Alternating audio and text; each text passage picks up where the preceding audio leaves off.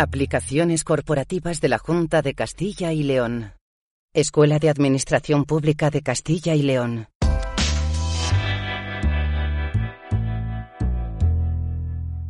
Muy buenas tardes a todas y a todos. Os damos la bienvenida a este ciclo de seminarios eh, sobre aplicaciones corporativas de la Junta de Castilla y León. Eh, como bien sabéis, las administraciones públicas estamos inmersas en una acelerada transformación digital que ofrece soluciones tanto para la mejora del trabajo interno como para prestar mejores servicios a la ciudadanía de manera más abierta y colaborativa, sin duda. Eh, las personas al servicio de administración autonómica somos las verdaderas protagonistas de esta transformación digital y para lograr esta transformación es necesario que estemos sensibilizadas de su importancia y sobre todo capacitadas, pues la tecnología en sí mm, solo es útil si se usa de una forma correcta. Con este fin, con esta finalidad, desde la Escuela de Administración Pública de Castilla y León hemos organizado este nuevo ciclo de seminarios web sobre aplicaciones corporativas en el, que conoceremos distintas aplicaciones tecnológicas que se, utilizan en la Junta. En concreto hoy vamos a hablar de Hermes, aplicación para las comunicaciones electrónicas internas. Y para ello mm, no me queda más remedio que dar la bienvenida y a, Paco San Juan, a Francisco San Juan Antón. Él es técnico de planificación y control de la Junta de Castilla y León y está con nosotros para contarnos pues, todos los misterios que tiene Hermes. Paco, buenas tardes. Buenas tardes, Carlos. Vale, bien, vamos a ver si conseguimos que os mantengáis un poco más, o menos atentos a lo que voy contando. ¿vale? Les voy a contar la aplicación de Hermes Hermes es una aplicación que muchos de vosotros la conoceréis ya porque la estáis utilizando. Creo que en la contabilidad de ayer que hice ya había más de 10.000 usuarios de Hermes en la Junta de León. Y Hermes es una aplicación que em, nació en el año 2013. Eh, realmente es una aplicación que está ya bastante viejilla, entre comillas, pero que por diferentes circunstancias no se utilizó y a consecuencia, entre otras cosas, del COVID y también de la puesta en, obligación de cumplimiento de la ley 39 de 2015, pues se ha visto obligada a ponerse en marcha lo más rápidamente posible y ya casi desde aquí empiezo a pedir disculpas por si en algún momento determinado la aplicación va lenta porque estamos, entre comillas, muriendo de éxito, ¿vale? El objetivo de Hermes de, en aquel momento era ofrecer un canal de comunicación entre las unidades administrativas eh, de forma ágil, fiable segura, eficiente y sobre todo, que eran las cosas que más nos preocupaban, era que dejara constancia de la comunicación. Es decir, eh, todas las notas interiores como tal son notas que van eh, para notificar, solicitar o informar de una unidad administrativa a otra cualquier tipo de información, ¿vale? En muchos casos, estas notas interiores eh, detectamos que se estaban realizando a través de SIRCIL, a través del registro, porque en muchos casos queríais dejar constancia de cuando se enviaba un informe por aquello de los plazos. Entonces, lo que hicimos fue crear una aplicación que nos permitiera dejar esa constancia. El objetivo como tal realmente que ya nos planteamos en 2013 y que ahora mismo ya es una eh, realidad era que se convirtiera en un canal o en el único canal y además obligatorio de comunicación entre unidades administrativas.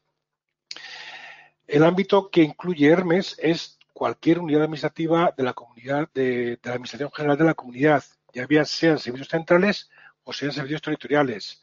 También incluye organismos autónomos como son la gerencia, el Servicio Público de Empleo o el SACIL, aunque estamos ahora mismo en plena implantación en el SACIL, y otros públicos, otros entes públicos de derecho privado, como puede ser eh, el ICE, el ITA, y también incluimos a todos los centros educativos, ¿vale? Actualmente ya en los centros educativos están, están incorporados a Hermes, el ITA se está incorporando precisamente estos días y SACIL estamos pendientes de acabar de comprobar toda la implantación. El ámbito objetivo de la obligación es que cualquier comunicación que tenga como objeto enviar o solicitar, o sea, aportar o solicitar cualquier información sobre asuntos, lógicamente, de los servicios públicos entre centros directivos, ¿vale? Se haga a través de Hermes. Eh, pueden pertenecer o no a un expediente, pueden ser simplemente solicitudes de información que se hacen entre, unidades, ¿vale? Pero siempre, eso sí, que estemos refiriéndonos única y exclusivamente a comunicación entre unidades administrativas. Ojo, Hermes no es una aplicación o no es un sistema para comunicarnos con personas. Con personas podemos ir utilizando el correo electrónico o tenemos que utilizar eh, otros métodos o medios, como pueden ser notificaciones o demás, con los trabajadores. Es decir, una notificación, por ejemplo, de un trienio a un trabajador no se debe de hacer por Hermes desde personal, ¿vale? Porque eso es una comunicación entre el servicio de personal y una persona en particular. La herramienta como tal está pensada para comunicar una unidad administrativa con otra unidad administrativa, ¿vale? Entonces, como digo, cualquier información que deba trasladarse entre organismos administrativos debe realizarse a través de Hermes. Y eso sí, dentro de la Junta. Es decir, Hermes no es una aplicación para comunicarnos con elementos externos, ¿vale? Exclusivamente es para dentro, dentro del ámbito de la Administración de la Junta de Castilla y León. ¿Qué es una, comunicación interior electrónica como tal? Bueno, pues básicamente está formada por una serie de datos, las cuales lógicamente se incluyen pues, la unidad eh, eh, emisora de esa notificación, la unidad destinataria, el asunto que me he referido, un contenido determinado, eh, un valor como puede ser el plazo, si es que hubiera plazos en las solicitudes o información que están dando, y lógicamente los documentos adjuntos. También, aunque no se ve directamente, pues todas las notas interiores tienen un identificador, sabemos quién es el usuario que emite, sabemos qué unidad emite, en qué estado está en cada momento, si está enviada, leída, solamente creada, pendiente, etcétera, ¿vale? Y sobre todo la fecha en la que ocurre cualquier cosa en las notas interiores. Toda nota interior va a llevar siempre una serie de adjuntos, o habitualmente, mejor dicho, más que siempre voy a decir habitualmente. Es decir, la nota interior como tal los que, les he dicho, los que, habéis hecho auditorías en papel, sabéis que normalmente es un documento que se pone delante con el adjunto remito informe de o adjunto remito solicitud de, ¿vale? Y va dirigida a un servicio o una unidad administrativa en concreto, o a varias. En cuanto al tema electrónico, que es lo que nos, nos eh, compete ahora mismo, lógicamente los adjuntos pueden ser de diferentes tipos. Los documentos adjuntos que pueden ir en Hermes pueden ser cualquier archivo de documentación, y cuando digo cualquiera, digo cualquiera. Ahí estoy incluyendo audios, vídeos, documentos de Word, hojas de Excel, ficheros zip, ¿por qué no? Ficheros comprimidos, etcétera. Ojo cuando digo archivos, ¿vale? Archivos son cualquier archivo que esté dentro de nuestra unidad. También, lógicamente, podemos adjuntar copias simples de documentos en papel. ¿Qué es una copia simple de documento en papel? Vale, pues simplemente cuando yo tengo un documento en papel, lo he escaneado y obtengo una copia simple. Y es eso, una copia simple, no es más, ¿vale? Cuando la gente mm, habla de documentos, muchas veces estamos pensando en el documento de Word. Y un documento de Word no es un documento, es un archivo. Ojo, podrá tener un contenido determinado, pero un archivo porque no tiene más que información, ¿vale?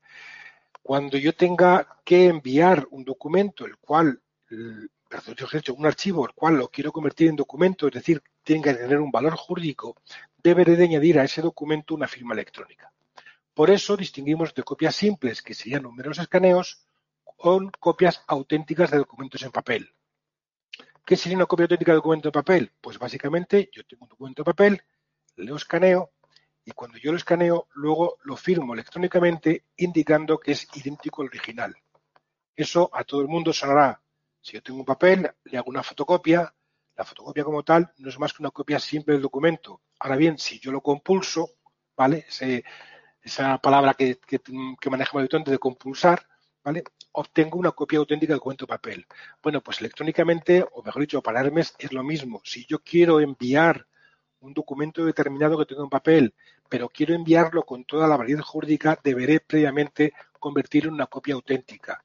Bien sea una copia auténtica simplemente firmando electrónicamente el documento indicando que es igual que el original, que para lo que es el uso interno no tendría más eh, implicaciones que esas, eh, o bien con una copia a través de, como hemos visto antes en las presentaciones, que nos lo explicará José María mm, Rodríguez Párraga dentro de unos, unos días, una copia de COEL, ¿vale? Y por último, lógicamente, lo que también puedo enviar por Hermes son documentos originales electrónicos. Es decir, si yo voy a hacer un informe, esos informes habitualmente eh, los firmaba el jefe de, sección, el jefe de servicio, el jefe de la unidad administrativa en particular, ¿vale? Para, o, el, autor del informe, si es un inspector, lo que sea, bueno, pues esos documentos, para que sean originales, tendrán que ir firmados. En el momento que los firmo, los convierto en originales electrónicos. En cuanto a la capacidad de Hermes, deciros que Hermes admite documentos de tamaño de 10 megas, ¿vale? Lo máximo que admite Hermes por lógicamente, con, sobre todo por porque si no sería un poco locura la cantidad de información que estamos manejando y la cantidad de ficheros que se, acumulan, hemos puesto un límite de 10 megas en el tamaño de los ficheros. Ahora sí, una nota interior puede incorporar más de un fichero, puede incorporar infinitos ficheros, aunque no, no, lo recomiendo mucho por aquello que luego el destinatario se vuelve loco para descargarles todos, ¿vale? O para verles.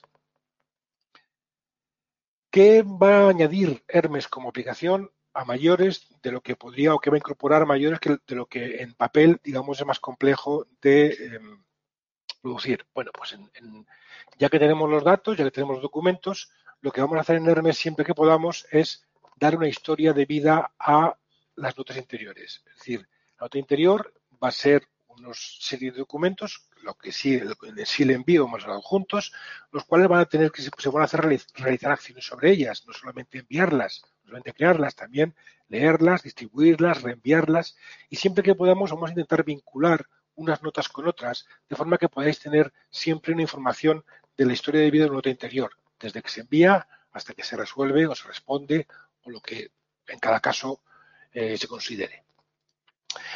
Hermes como tal, ¿vale? Como tal, Hermes la aplicación, ¿vale? Por esto no quiero que eh, entréis en confusión. Hermes no necesita firma electrónica. Hermes al ser una herramienta interna, no hay un tercero que tenga que dar constancia de las cosas, sino que lo hacemos todo internamente, solamente con el hecho de tener identificados a los usuarios y con su usuario y con su contraseña, nos es suficiente para saber quién ha enviado una nota interior o quién está eh, creando una nota interior.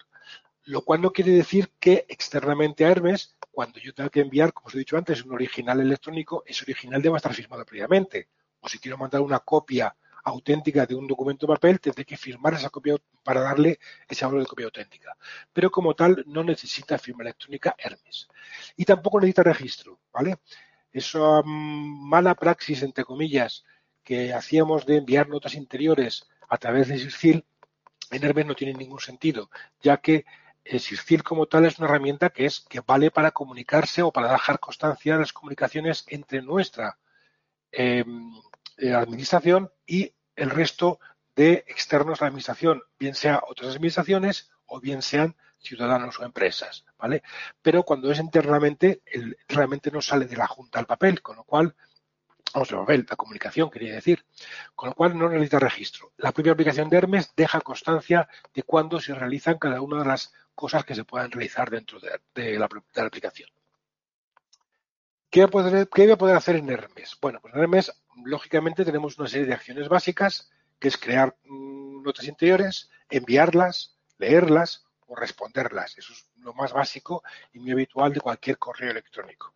Aparte de eso, lógicamente, Hermes nos va a permitir poder consultar en cualquier momento cualquier nota interior que hayamos enviado o recibido, poder imprimir resguardos de notas interiores, por si tenemos todavía expedientes en papel, poder guardar junto al expediente la información necesaria para poder acceder a la comunicación interior cuando sea necesario, nos va a permitir clasificar todas las comunicaciones que hagamos y además también buscar cualquier comunicación que haya habido en Hermes, bien sean las nuestras propias o bien sean incluso en cualquiera, en cualquier comunicación que hay dentro de Hermes.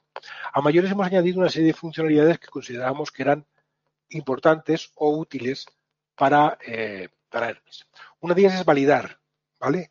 Validar, ojo, que no es entendido como validar que sea el jefe del servicio de una unidad o el jefe de sección de una unidad o el jefe de la oficina o del área el que valide un envío. No, estamos hablando de que cuando muchas notas interiores o muchas comunicaciones entre unidades administrativas requieren previamente de que otra unidad administrativa, normalmente de rango superior, valide la información que se va a poner. ¿Cuántas veces un servicio tiene que mandar a otra consejería un informe y previamente quiere obtener el visto bueno de su dirección general, o su director general, o del secretario general o del consejero incluso. Bueno, pues validar está pensada para esa. Está la posibilidad de reenviar una comunicación, es decir, crear comunicaciones nuevas a partir de una que ya tenía previamente. Y también hemos añadido una opción de distribuir. Eh, en principio parece que distribuir y enviar es lo mismo, pero no es, no es lo mismo. Reenviar siempre lo que requiere o lo que va a hacerse es crearse una comunicación nueva con el contenido de una que ya teníamos, ¿vale? O con parte del contenido. Distribuir, sin embargo, lo que estamos haciendo es que yo recibo una cosa, la cual, por ejemplo, no es para mí, o simplemente lo recibe un organismo, una unidad administrativa superior a mí y esta a su vez lo distribuye, pero distribuye la misma comunicación, no crea una nueva, distribuye exactamente la misma, ¿vale? Em, he comentado antes que una de las tareas que teníamos era la de imprimir resguardos. Sabemos que todavía tenemos cierto, cierta presión al papel, cierta necesidad de tener el papel por medio. Entonces, Hermes permite crear registro de resguardos de las comunicaciones. Estos resguardos eh, se hacen porque toda comunicación tiene un identificador único de esa comunicación. Entonces, la forma de poderlo ver este identificador único es a través del resguardo. Y el resguardo no deja de ser nada más que un documento, un PDF, que va a tener la información básica de la comunicación. No va a incluir toda la comunicación, va a tener la información básica, es decir, de cuándo iba dirigida, cuándo se envió, si tenía adjuntos o no, el contenido como tal de la comunicación, ¿vale?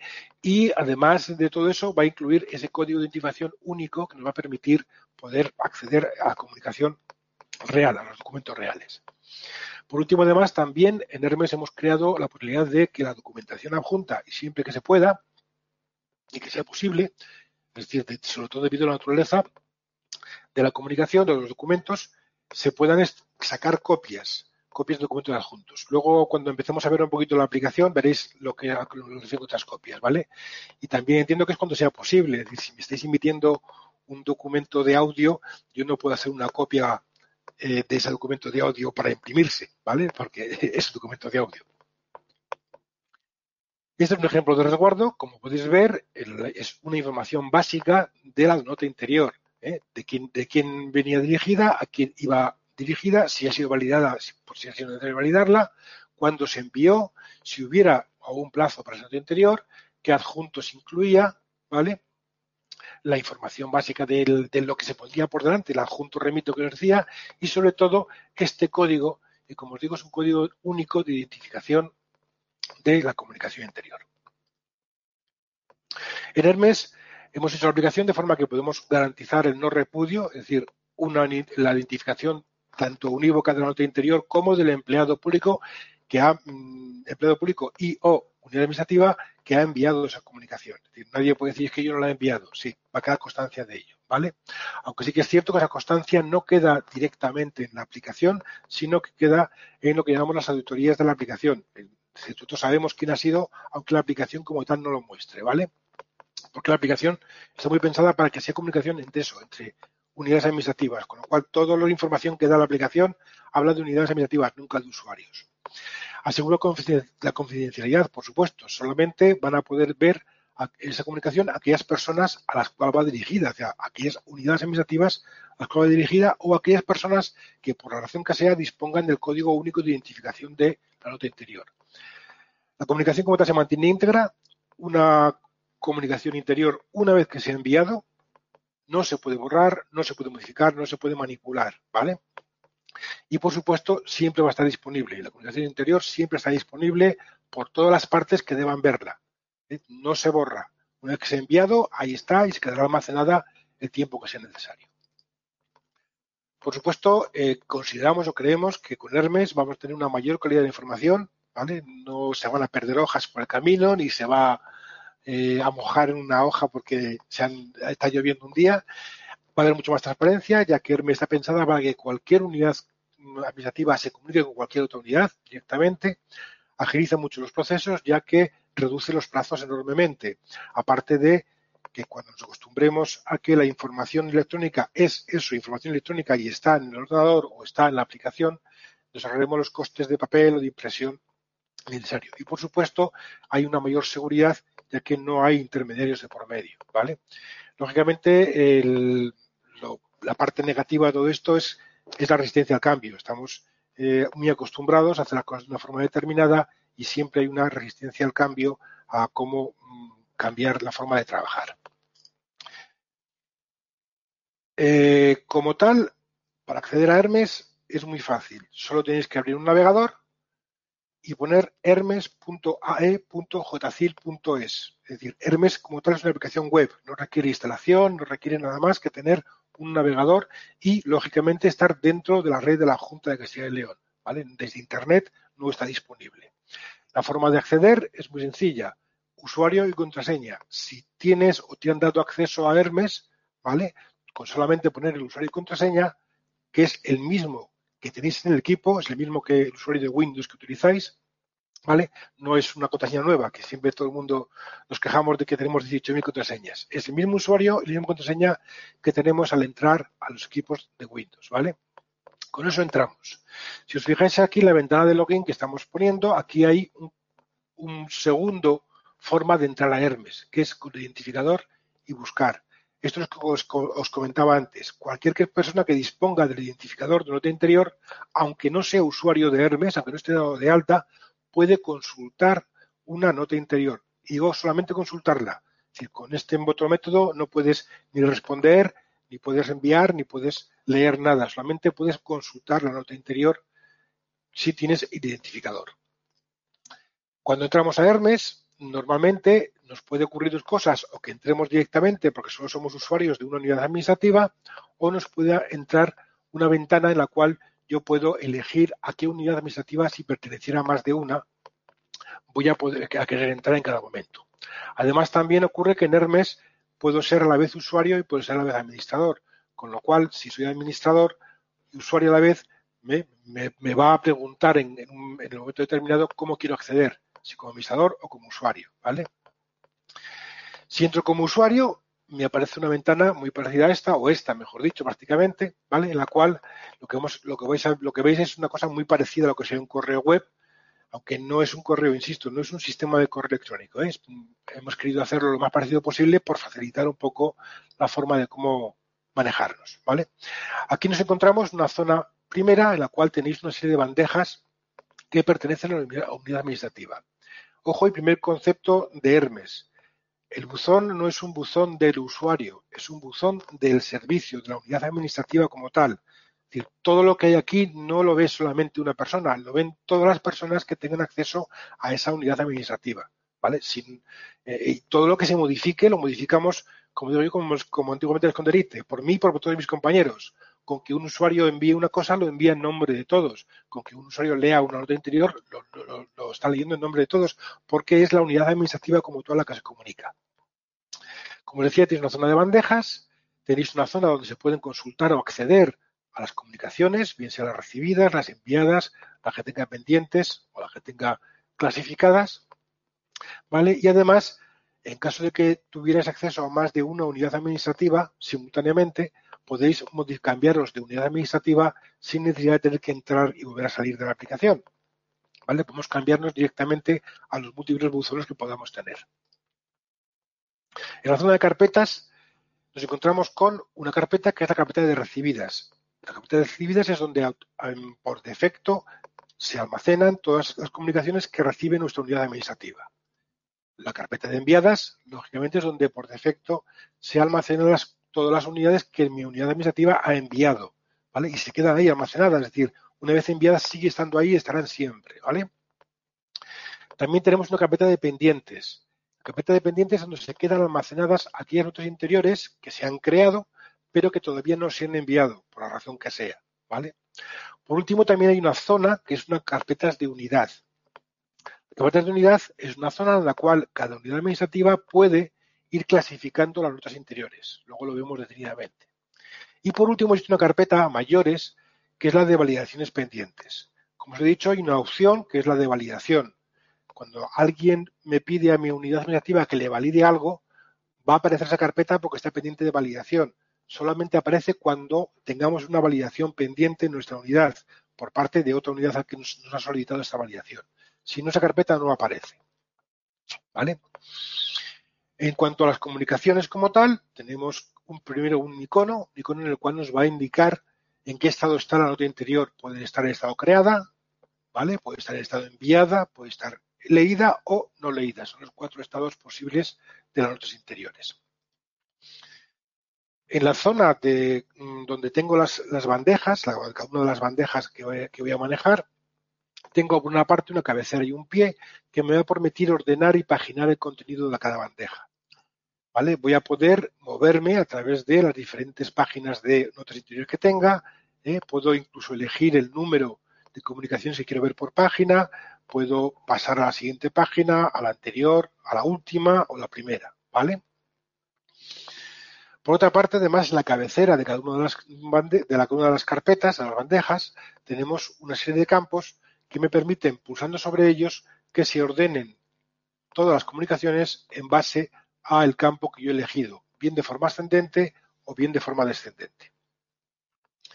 En cuanto a lo que comentaba de las carpetas de unidad, es una zona de libre uso en la cual podéis crear subcarpetas, las que queráis. Aquí como ejemplo, pues hemos creado una de tramitadas, pendientes o urgentes, por ejemplo, o podéis crearlas por temas, podéis crearlas como queráis. De, cada unidad administrativa tiene que marcar sus propias reglas de cómo va a manejar Hermes, ¿vale?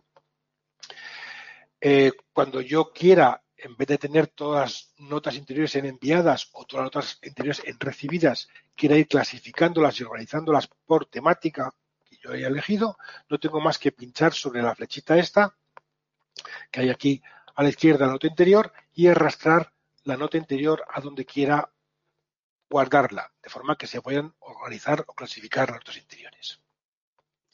Bien, pues vamos a crear una nota interior. Para crear una nota interior no tenemos que dar nada más que al botón de nueva comunicación y me aparece esta otra ventana en la cual tengo todas las opciones disponibles para poder crear o enviar una nota interior. Lo primero que debería de rellenar normalmente es el para. Si os fijáis, hay una serie de campos que tienen como si fuera un botón, tienen un sombreado, esos son botones. Esos campos diga que para poder añadir cosas ahí hay que pulsar sobre el botón. Si no tienen botón, se puede escribir directamente sobre el campo, pero directamente no se escribe sobre el campo como tal.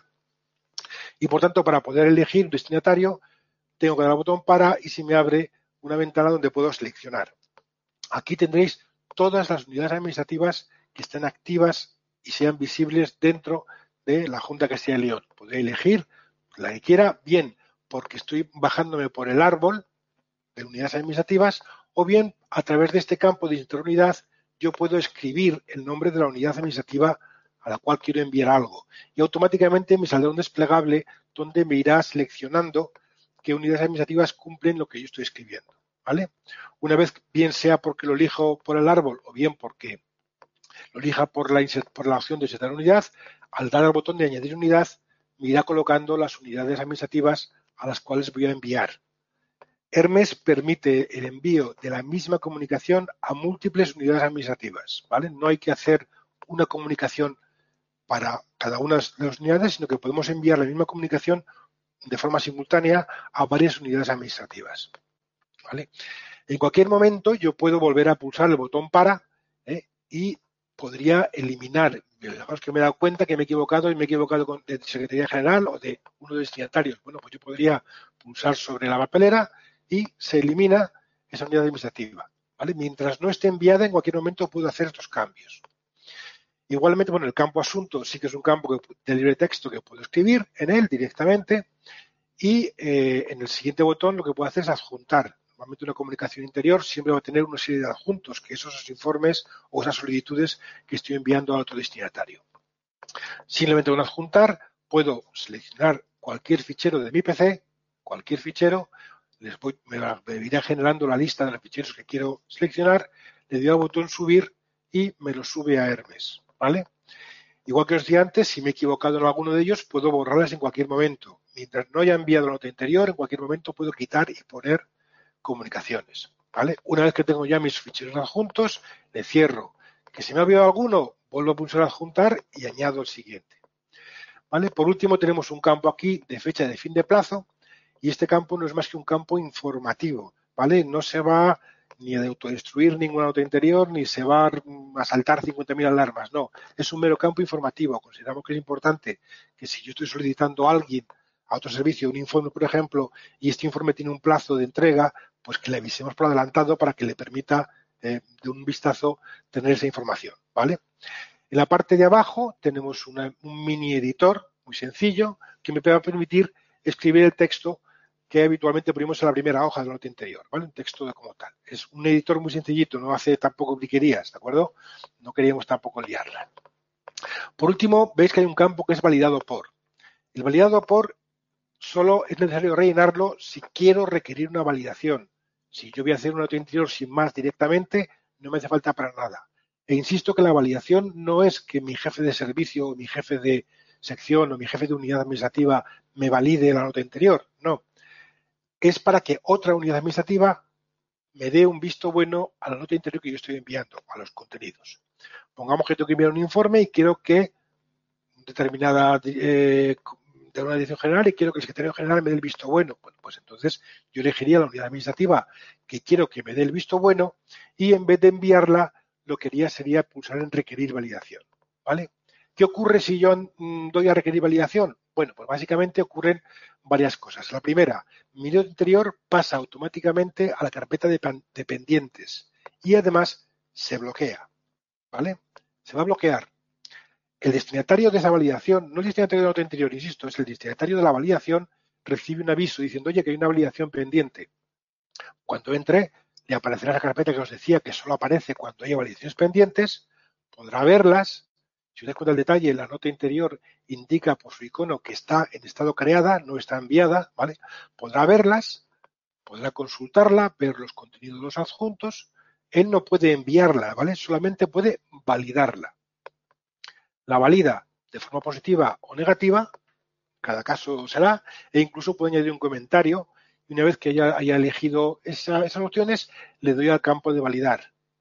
Yo que he pedido la validación, recibiré un aviso diciendo, oye, que la validación que has pedido ya, mm, ya te la han devuelto. ¿Vale? Podré entrar, veré que está la carpeta de pendientes, la puedo ver y puedo consultar los datos de validación. Ojo que la nota interior todavía no se ha enviado para nada, ¿vale? Acuerdo? Si la validación es positiva, como en este caso, yo no puedo tocar nada a la nota interior. Lo único que puedo hacer es enviarla o borrarla. Porque también podría borrarla. ¿Cuántas veces hemos enviado un informe, nos lo ha vuelto visto bueno y nos damos cuenta que está mal? Bueno, pues nada, hacemos, la borramos y cosa nueva. Y si no, podré enviarla. ¿Vale? Estos pasos que acabo de explicar, lógicamente, cuando no requieren validación, pues son directos. Yo podría crear una nota interior y enviarla. En Hermes existen dos tipos de envíos. El envío ordinario, el envío normal y el envío incompleto. ¿Para qué hemos puesto el envío incompleto? Vale, os he dicho antes que hay una, un límite en el tamaño de las comunicaciones, que de los ficheros, que son 10 megas, y puede ocurrir que yo tenga que enviar un informe que alguno de los documentos ocupe más. Pues, ¿qué puedo hacer? Vale, pues entonces yo puedo enviarlo incompleto. O suponeros que yo tengo que enviar un, un, expediente, el cual lo tengo en papel, no tengo escáner para escanearlo, o, es que me están pidiendo que lo envíe, ¿vale? Pues utilizaremos la nota interior para informar con el envío incompleto de que mm, vamos a enviar algo, incluso aquí en el texto añadiremos, hemos enviado el expediente en papel a través de la compañía, a través de correos, a través del conductor, o a través de lo que sea, ¿vale? Es decir, yo puedo enviar cosas que, no estén electrónicos, estén físicos, pero yo, mm, digamos que informo al destinatario que le va a llegar por adelantado. Para eso está el envío incompleto, ¿vale? Si es un envío normal, le doy un botón de enviar y se envía. ¿Y qué ocurre cuando eso se envía? Pues como os he dicho, la nota interior pasa a la carpeta de enviados y al destinatario va a recibir un informe, una alerta diciéndole, oye, que ha recibido una comunicación, ¿vale? Le informa de qué asunto, de dónde viene ¿eh? y para quién era, que era para él, lógicamente. ¿vale? Y firmamos el para porque, claro, como puede haber usuarios que tengan más de un buzón para que sepa dónde ir a buscarle, a, qué, a cuál de los buzones. Lógicamente, yo como receptor de esa nota interior, me vengo aquí y veo que tengo carpetas, algunos que están leídos y otras que no están leídas, ¿vale? Siempre en, la carpeta aparecerá el número de comunicaciones que están todavía sin leer, ¿vale? Para que se veáis que queda alguna sin leer. En cuanto yo pulso sobre ella, cualquiera de los usuarios del buzón pulsa sobre la, comunicación no leída, se considera leída y por lo tanto informa a quien ha enviado la nota interior que ya ha salido la comunicación. ¿Vale? Eh, en caso de que la nota interior fuera del tipo incompleta, eso como he dicho antes, eh, de que la envío incompleta, al destinatario le aparece un campo para que rellene y es para que pueda informar a el originador de la nota interior cuando ha recibido ya todo, cuando ha recibido la parte que no viene electrónicamente, ¿vale? De esa forma todo el mundo sabe, tanto el, eh, yo me controlo de lo que me haya llegado y el, el emisor de mi, de mi comunicación sabe que ya ha recibido todo, ¿vale? Para poder informarle. Entonces yo aquí tengo mi nota interior y podré pues bajarme los adjuntos, leer los adjuntos que tengo aquí, bajarlos, ¿vale? Y hacer lo que tenga que hacer con ese comunicado que me, que me han enviado. ¿Qué más puedo hacer dentro de Hermes? Pues lógicamente con una comunicación que he recibido podré hacer cualquiera de estas tres opciones. Responder, reenviar o distribuir una nota interior. Responder o enviar son dos opciones muy simples que crean una nueva comunicación, ¿vale? Y que además me permite vincular una con la otra.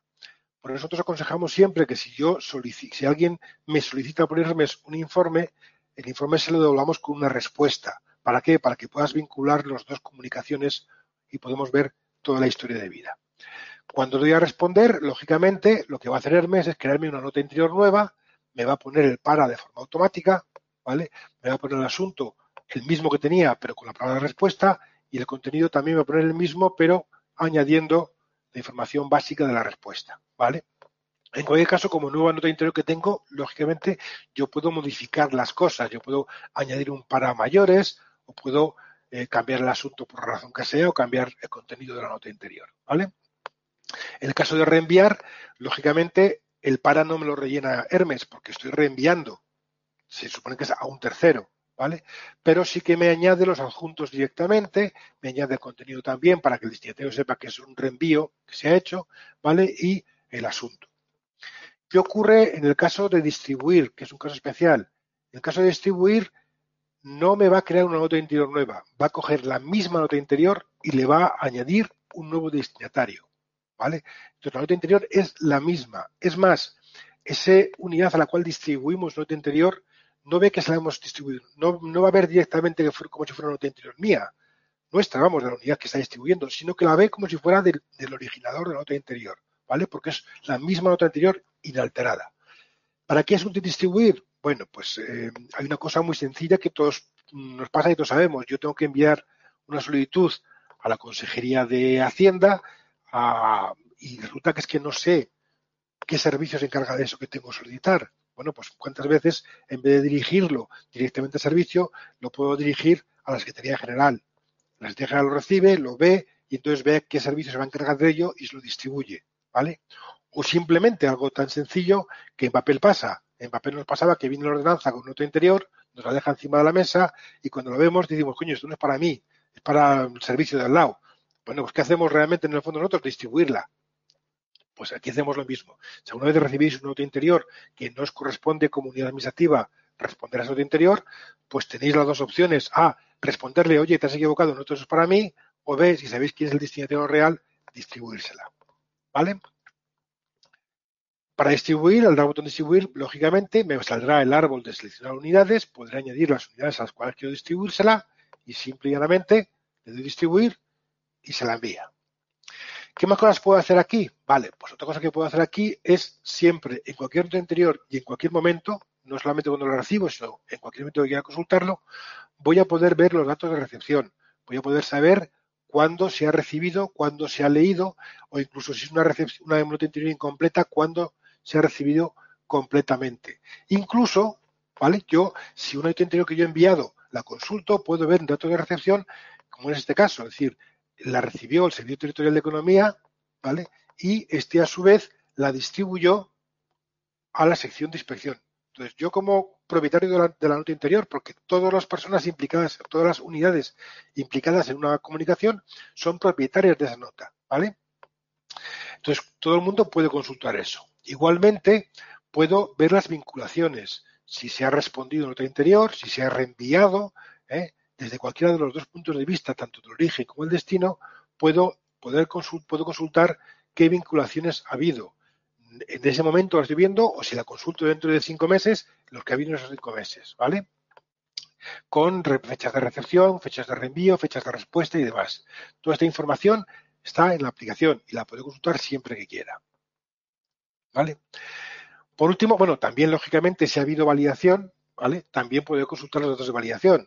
¿vale? Eso lo digo para los que si os, si os mandan una, una validación negativa, vosotros podéis enviar nota interior, ¿eh? Hermes no lo prohíbe. Allá cada uno.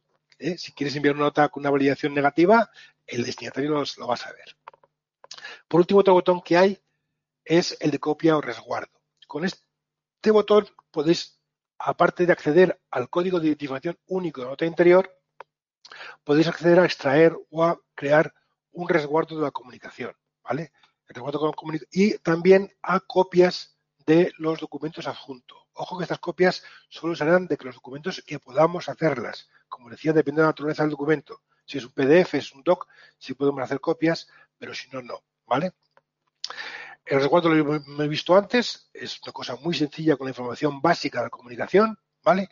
Y la copia de los documentos adjuntos no es más que una copia simple, porque no va filmada electrónicamente ni con el de tipo, es una copia simple, una copia simple, pero con la capacidad de poder ser verificada. ¿Cómo? Porque le vamos a incorporar una marca de agua indicando de qué comunicación interior ha salido este documento. De forma que el que tenga este documento podría consultar la comunicación interior y, por tanto, verificar que efectivamente lo que tiene él en ese PDF es lo mismo que lo que ha habido o lo que se ha enviado en la comunicación interior. Vale, más cositas que podemos hacer. Otra cosa que permite Hermes es buscar, buscar comunicaciones. Hay tres formas de buscar comunicaciones. La primera es, lógicamente, buscar por ID. Yo pongo un código de identificación de una comunicación interior en ese campo, ¿vale? No solamente fuera, como he visto antes en el login, sino que también ahí dentro, y entonces me permite visualizar, consultar esa comunicación, sea mía o sea de cualquier unidad administrativa dentro de la Junta, ¿vale? Decir, la búsqueda por ID busca en todo Hermes. Luego tenemos una búsqueda simple, la de la lupa simplita, que pequeña, que tenemos aquí, en la cual yo puedo poner una palabra y me va a buscar aquellas notas interiores dentro de una de las bandejas, ojo, de la bandeja que tenga seleccionada, ¿vale? Que cumplen que en el asunto tengan esa palabra. Me sacará todas. Y por último tenemos una búsqueda avanzada. La búsqueda avanzada, voy a echar un poquito para atrás para que lo veáis, es la otra lupa que hay al lado que tiene un más dentro, ¿vale?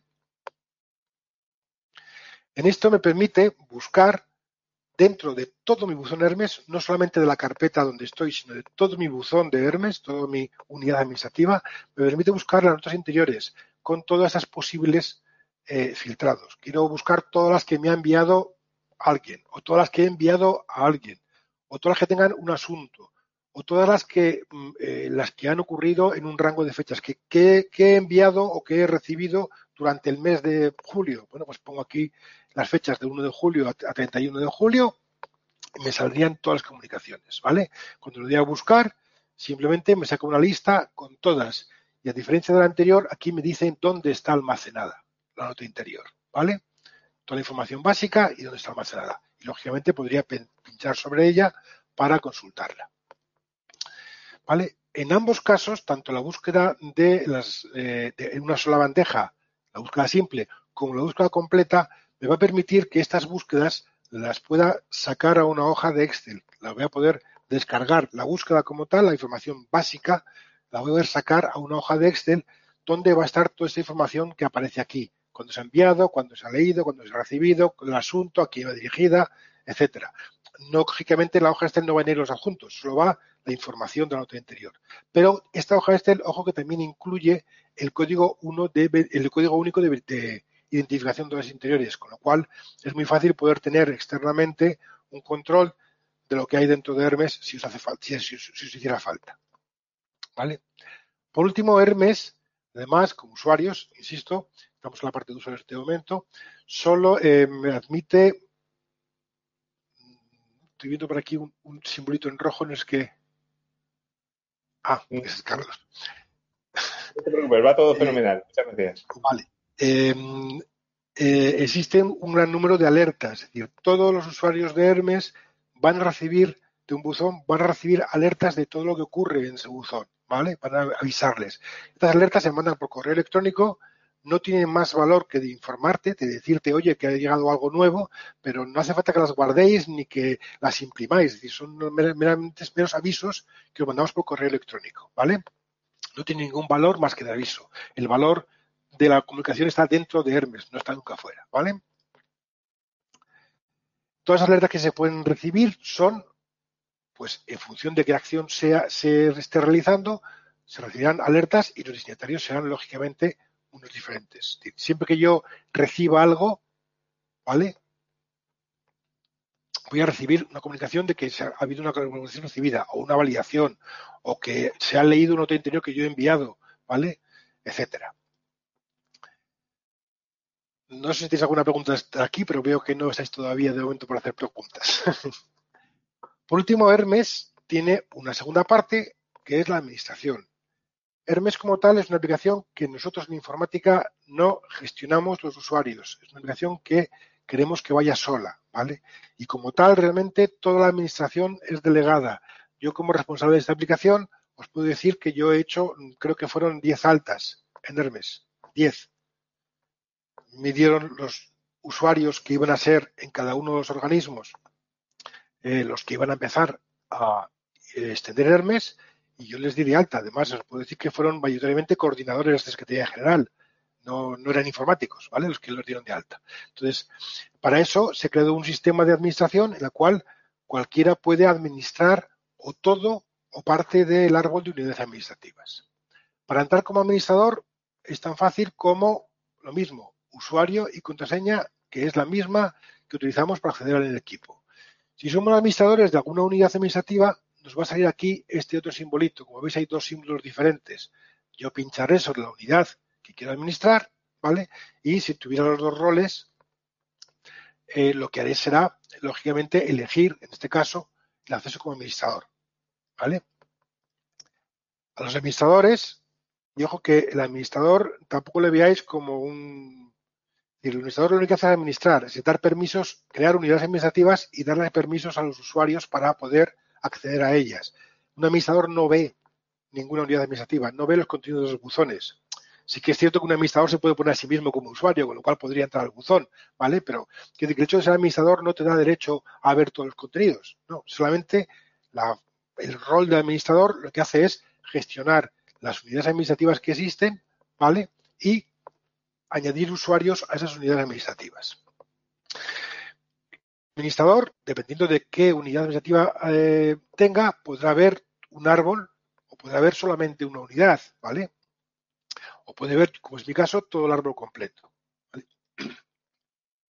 En la parte de aquí va a ver todas las unidades administrativas que él puede administrar. Y eh, en caso de que tuviera administración de más de una unidad administrativa diferente, podría cambiarse sin necesidad de salir, igual que en otra aplicación. Va a tener una zona donde puede filtrar qué unidades quiere ver aquí. ¿vale? Luego explicaré qué es esto de gente que y drogada. Y lógicamente va a poder tener un, vistazo ¿eh?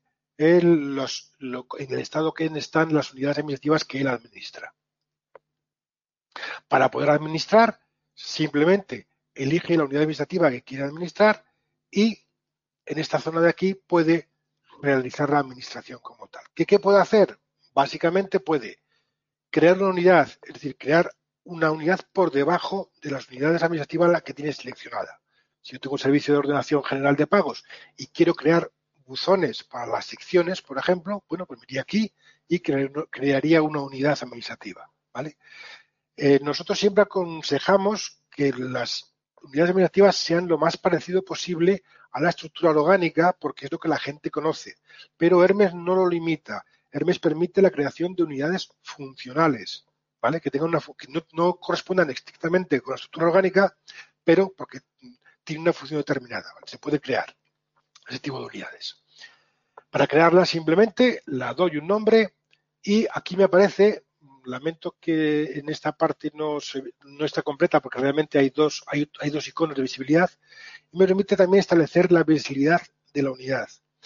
Por defecto, todas las unidades son visibles para todo el mundo. La idea de Hermes es que además todo el mundo puede enviar a todo el mundo, todas las unidades a todas las unidades. Pero si por razones de tipo que sea, de organización, una unidad administrativa no quiere que esa unidad se vea por los demás, se pueda elegir directamente, ¿vale? Se puede ocultar la unidad. Eso significa que las unidades, solo esa unidad oculta solo la va a ver el organismo en la que está. Y cuando digo organismo me refiero a consejería o a delegación territorial, ¿vale? Si yo estoy en León, en el Servicio Territorial de Medio Ambiente de León, y tengo una sección que la oculto, no la pongo visible, quiere decir que solo van a poder ver en el árbol, en la, estructura, para poder ser enviarle cosas, las unidades administrativas que haya en León. ¿vale? O si estoy en Hacienda, solo las ver la Consejería de Hacienda. Las demás consejerías no la ven como destinataria, ¿vale? Por último, eh, también puedo, perdón si me pasaba, ah, es que se me ha olvidado, eh, modificar. Puedo modificar la unidad en cualquier momento. ¿eh? Puedo bien cambiar su nombre o bien cambiar su visibilidad. En cualquier momento puedo cambiar su visibilidad, ¿vale? También puedo borrar una unidad, tengo una unidad creada, no la quiero para nada porque no la voy a usar o porque ya no existe ese servicio, pues la puedo borrar, ¿vale? Y por último, a través de estos botoncitos puedo reordenar las unidades, es decir, decir dónde quiero que aparezcan dentro del árbol. Una vez que tengo ya mi unidad creada, yo, bien porque la creo yo, o bien porque ya la tengo creada, yo lo que puedo hacer es dar de alta a los usuarios. Para dar de alta un usuario es muy fácil. Simplemente doy al nuevo usuario, pongo su identificador, su cuenta de Windows, ¿vale? Le doy a buscar y me aparecerán sus datos. Si compruebo que efectivamente es la persona que, que debería de ser usuario de esa unidad, le doy a aceptar y ya aparece. ¿Vale? Para borrar el usuario, tres cuartos de lo mismo. Le selecciono, doy a borrar usuario, me pregunto, oye, ¿qué vas a borrarle? ¿Lo quieres borrar? Sí, se acepta, ¿vale? Con administrador es lo mismo. Es decir, si yo soy administrador de una consejería, a mí me puede interesar que no tenga que ocuparme yo de toda la consejería completa, ¿vale? O si no, pongo un ejemplo más sencillo. Si yo soy administrador de una delegación territorial, pues llevar toda la administración de toda la delegación territorial con todo lo que hay debajo del árbol, pues sería bastante duro. Entonces, lo que yo puedo hacer es que yo cree un servicio y le voy a decir a otra persona que lo administre. Solo administrará ese servicio que yo le he dado yo de alta, ¿vale? No, va a administrar toda la delegación, solo en ese servicio particular. Tan fácil como antes. Nuevo administrador, le pongo el usuario, ¿vale? Perdón, le pongo el 332 y aparecería como administrador. Como lógicamente, como os he dicho, la administración se va delegando, se va bajando hacia abajo, yo, cualquier administrador, puede consultar quién más, perdón que me paso aquí, quién más puede administrar esta unidad administrativa. Es decir, me está diciendo quién está por herencia puede manejar mi unidad, aparte de yo mismo, ¿vale? Bien porque sea eh, a nivel de consejería o bien que sea a nivel de tesorería general, ¿vale? Por último, una vez que yo tengo mis usuarios, ya tengo todo establecido, la unidad está en estado creada. Cuando la unidad está en estado creada, la unidad está ahí en el árbol y solo la ven los administradores. No es accesible, no se puede enviar ni recibir nada, solamente está ahí. Para que una unidad pueda empezar a enviar o recibir notas interiores, hay que cambiarla de estado. El cambiarla de estado simplemente es activarla. Puede estar en estado, eh, como he dicho, estado creada, que es que solo la ve el administrador, y cuando la activo pasa a estado vigente. A partir de este momento, esa unidad ya puede empezar a recibir y ya puede empezar a enviar comunicaciones interiores por parte de los usuarios que pertenezcan a esa unidad. ¿vale? Eh, para poderla activar tiene que cumplirse, eso sí, dos condiciones. La primera condición es que tiene que haber como mínimo dos usuarios por unidad. Dos usuarios. No puede haber uno tiene que haber dos como mínimo. Se puso esa condición originalmente para evitar que los buzones se puedan quedar eh, huérfanos, que si solo hay una persona y esa persona está de baja, está de vacaciones, etcétera, pues ¿quién lo atiende? ¿Vale? Entonces, tenemos que tener como mínimo dos. Los usuarios se pueden cambiar en cualquier momento. ¿eh? En cualquier momento, aunque esté vigente la unidad, yo puedo quitar y poner usuarios. Siempre y cuando, eso sí, si está vigente la unidad, tiene que haber siempre dos. Me explico. Si yo tengo dos usuarios con una unidad vigente, si quiero borrar uno, no me va a dejar. Tendré que primero poner otro para poder quitar al uno. ¿De acuerdo? Eso sí, a los administradores les recuerdo que son los, administradores sois vosotros. Por lo tanto, cuando alguien se marche de algún sitio por recursos de traslado o por se ha jubilado, pues acordaos de quitarle. ¿eh? No, informáticos no nos vamos a dedicar a quitarlos, tenéis que quitarle vosotros, ¿vale? Por último, esta unidad en estado vigente pues, va a poder enviar y recibir. Pero ¿qué ocurre cuando una unidad administrativa, por una estructura, un cambio de estructura orgánica, por un cambio de funcionalidades, por lo que sea, ya no deja de, ya no existe, va a dejar de estar operativa? En ese caso, lo que vamos a hacer va a ser derogar la unidad. Cuando se deroga la unidad, no se borra, ojo, solamente se bloquea. Es decir, esa unidad ya no va a poderse, no va a poder enviar nada ni recibir nada pero la unidad sigue existiendo, sigue estando ahí y sigue teniendo sus comunicaciones dentro de la propia unidad que puedan ser consultadas en el tiempo. ¿De acuerdo? Por último, eh, por, ya por curiosidad, indicaros que esta ha sido la evolución en los últimos tiempos de Hermes. Como os, dijo, como os digo, la aplicación empezó a se puso en marcha en el 2013, aunque ha estado prácticamente inoperativa hasta el año, como podéis ver, 2019 empezó a funcionar y el 2020 pues fue la locura de empezar a funcionar y estamos ahora mismo ya del orden de almacenando el orden de 553 gigas de documentos, ¿vale? Como ves, esto es muy exponencial para, para desgracia de los informáticos. El número de usuarios a fecha de ayer eran 10.940 usuarios. Y como podéis ver igualmente, ha crecido exponencialmente en este último año bastante. Y el número de documentos almacenados ahora mismo a fecha de ayer por la mañana es de casi medio millón de documentos adjuntos. Es decir, la aplicación se está utilizando mucho y lo cual me alegro y todos esos ficheros se están trasladando a través de Hermes. Y como podéis ver aquí, aunque PDFs es lo que más se envía, también hay zips, documentos de doc, imágenes, ¿vale? Eh, hojas de Excel, hay un poco de todo. Por último, esta es la evolución que ha habido trimestralmente del uso de comunicaciones. hemos llegado ya a más de un cuarto de billón de comunicaciones totales, ¿vale? Y como veis, el aumento es se va incrementando continuamente el número de mensajes. Espero que empiece a quedarse ya en eso, en 80.000 mensajes eh, por trimestre, porque si no, no vamos a mencionar tanta información. ¿Vale? Entonces, por último, recordaros eh, el objeto, los puntos claves de Hermes. Hermes es una herramienta para comunicarse entre unidades administrativas, no es una herramienta personal para comunicarnos personalmente entre una persona y otra. Podéis utilizar el correo electrónico o otros métodos de comunicación que tengáis. Esto es para comunicar entre unidades administrativas, ¿vale? La comunicación es siempre la misma entre todos los implicados. No es como el correo electrónico cuando yo lo envío, que al final tengo una copia del correo en mi bandeja de salida o en bandeja de enviados y los destinatarios tienen su copia de correo con su documento en la bandeja de, entrada, etcétera. No, en este caso lo que hacemos es que todo lo que hacemos es almacenar la comunicación y dar permiso para verla a los implicados en toda la documentación, ¿vale? Los datos, los documentos, el valor implícito de, la de, lo que se está enviando está en la aplicación. No hace falta que os descarguéis los documentos para luego guardarlos en unidad común. Están ahí. Siempre podéis volver a entrar y consultarles. ¿Vale? No hace falta ir sacándoles porque sé de buena tinta que al final estamos replicando todos los documentos en 18 sitios y eso nos genera un problema de almacenamiento, lógicamente. Entonces siempre va a estar ahí y es más, hoy por hoy, ahora mismo no tenemos ninguna regla fijada de cuánto es la vida de una nota interior. Estamos estudiando y tenemos que estudiar con la gente de archivos para saber cuánto es la vida. Hoy por hoy van a estar almacenados ahí in eterno, ¿vale? Como os digo, las unidades administrativas pueden ser tanto de estructura orgánica como de estructura funcional. No tienen que ser estrictamente orgánicas, ¿vale? Y que la administración es actualmente delegada, ¿vale? No, no llaméis al CAU, asista, para decir quiero que me, den, me pongan Hermes o que me den de alta en Hermes. No, eh, no damos de alta en Hermes. Tenéis que buscar al administrador más cercano que tengáis, ¿vale? Por último, los buzones no son buzones de las personas, no son buzones de usuarios, son buzones de la unidad.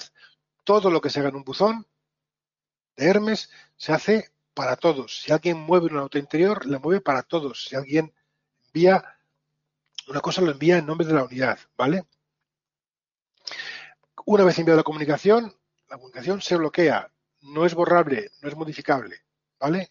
Y recordaos también que el envío es inmediato, no hay retrasos y demás, es decir, el tiempo que tarda en comunicarse es básicamente el tiempo que tarda en, dar al botón. En el momento de ese botón, el destinatario la tiene disponible, siempre cuando, entonces recibirá un aviso diciendo ya la tiene disponible y podrá entrar y enviarla, ¿vale? Y hasta aquí mi exposición. Ahora lo que necesito es que me hagáis todas las preguntas que consideréis oportunas o todas las aclaraciones que queráis que, os haga, ¿vale? Pues, Paco. Dime. No crees que no hay preguntas, ¿eh? que han ido llegando y han ido llegando unas cuantas. Así que vale. prepárate y. Pues adelante.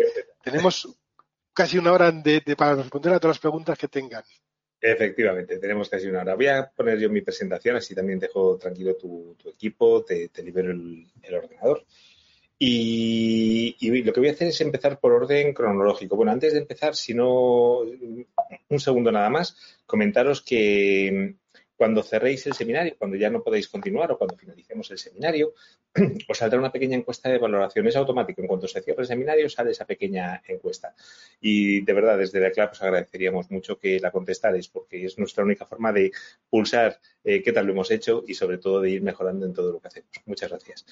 Vale, pues como te decía, tenemos, tenemos, tenemos preguntas, así que voy a empezar desde el principio y bueno, cronológicamente vamos a ir intentando contextualizarlas de la mejor forma posible. Al principio del todo, Ana, Isabel nos preguntaba, eh, ¿cómo se puede tener constancia documental de que el receptor ha recibido un mensaje? Mm, constancia documental, ¿a qué te refieres? Eh, casi le diría la pregunta. Constancia documental, simplemente eh, lo que constancia documental, de que no hay, entre comillas, una constancia documental. En Hermes, como tal, lo que evitamos es crear documentos que no sean necesarios. Es decir, la información está dentro de Hermes. Tú en cualquier momento puedes entrar en Hermes y, por lo tanto, ir a el botón de mm, datos de recepción e incorporar cuando se ha eh, leído o recibido. La recepción como tal es inmediata, no hay tiempo de espera. En el momento en que tú lo envías, lo tiene ya en el otro lado. Entonces, cuando lo puede haber leído.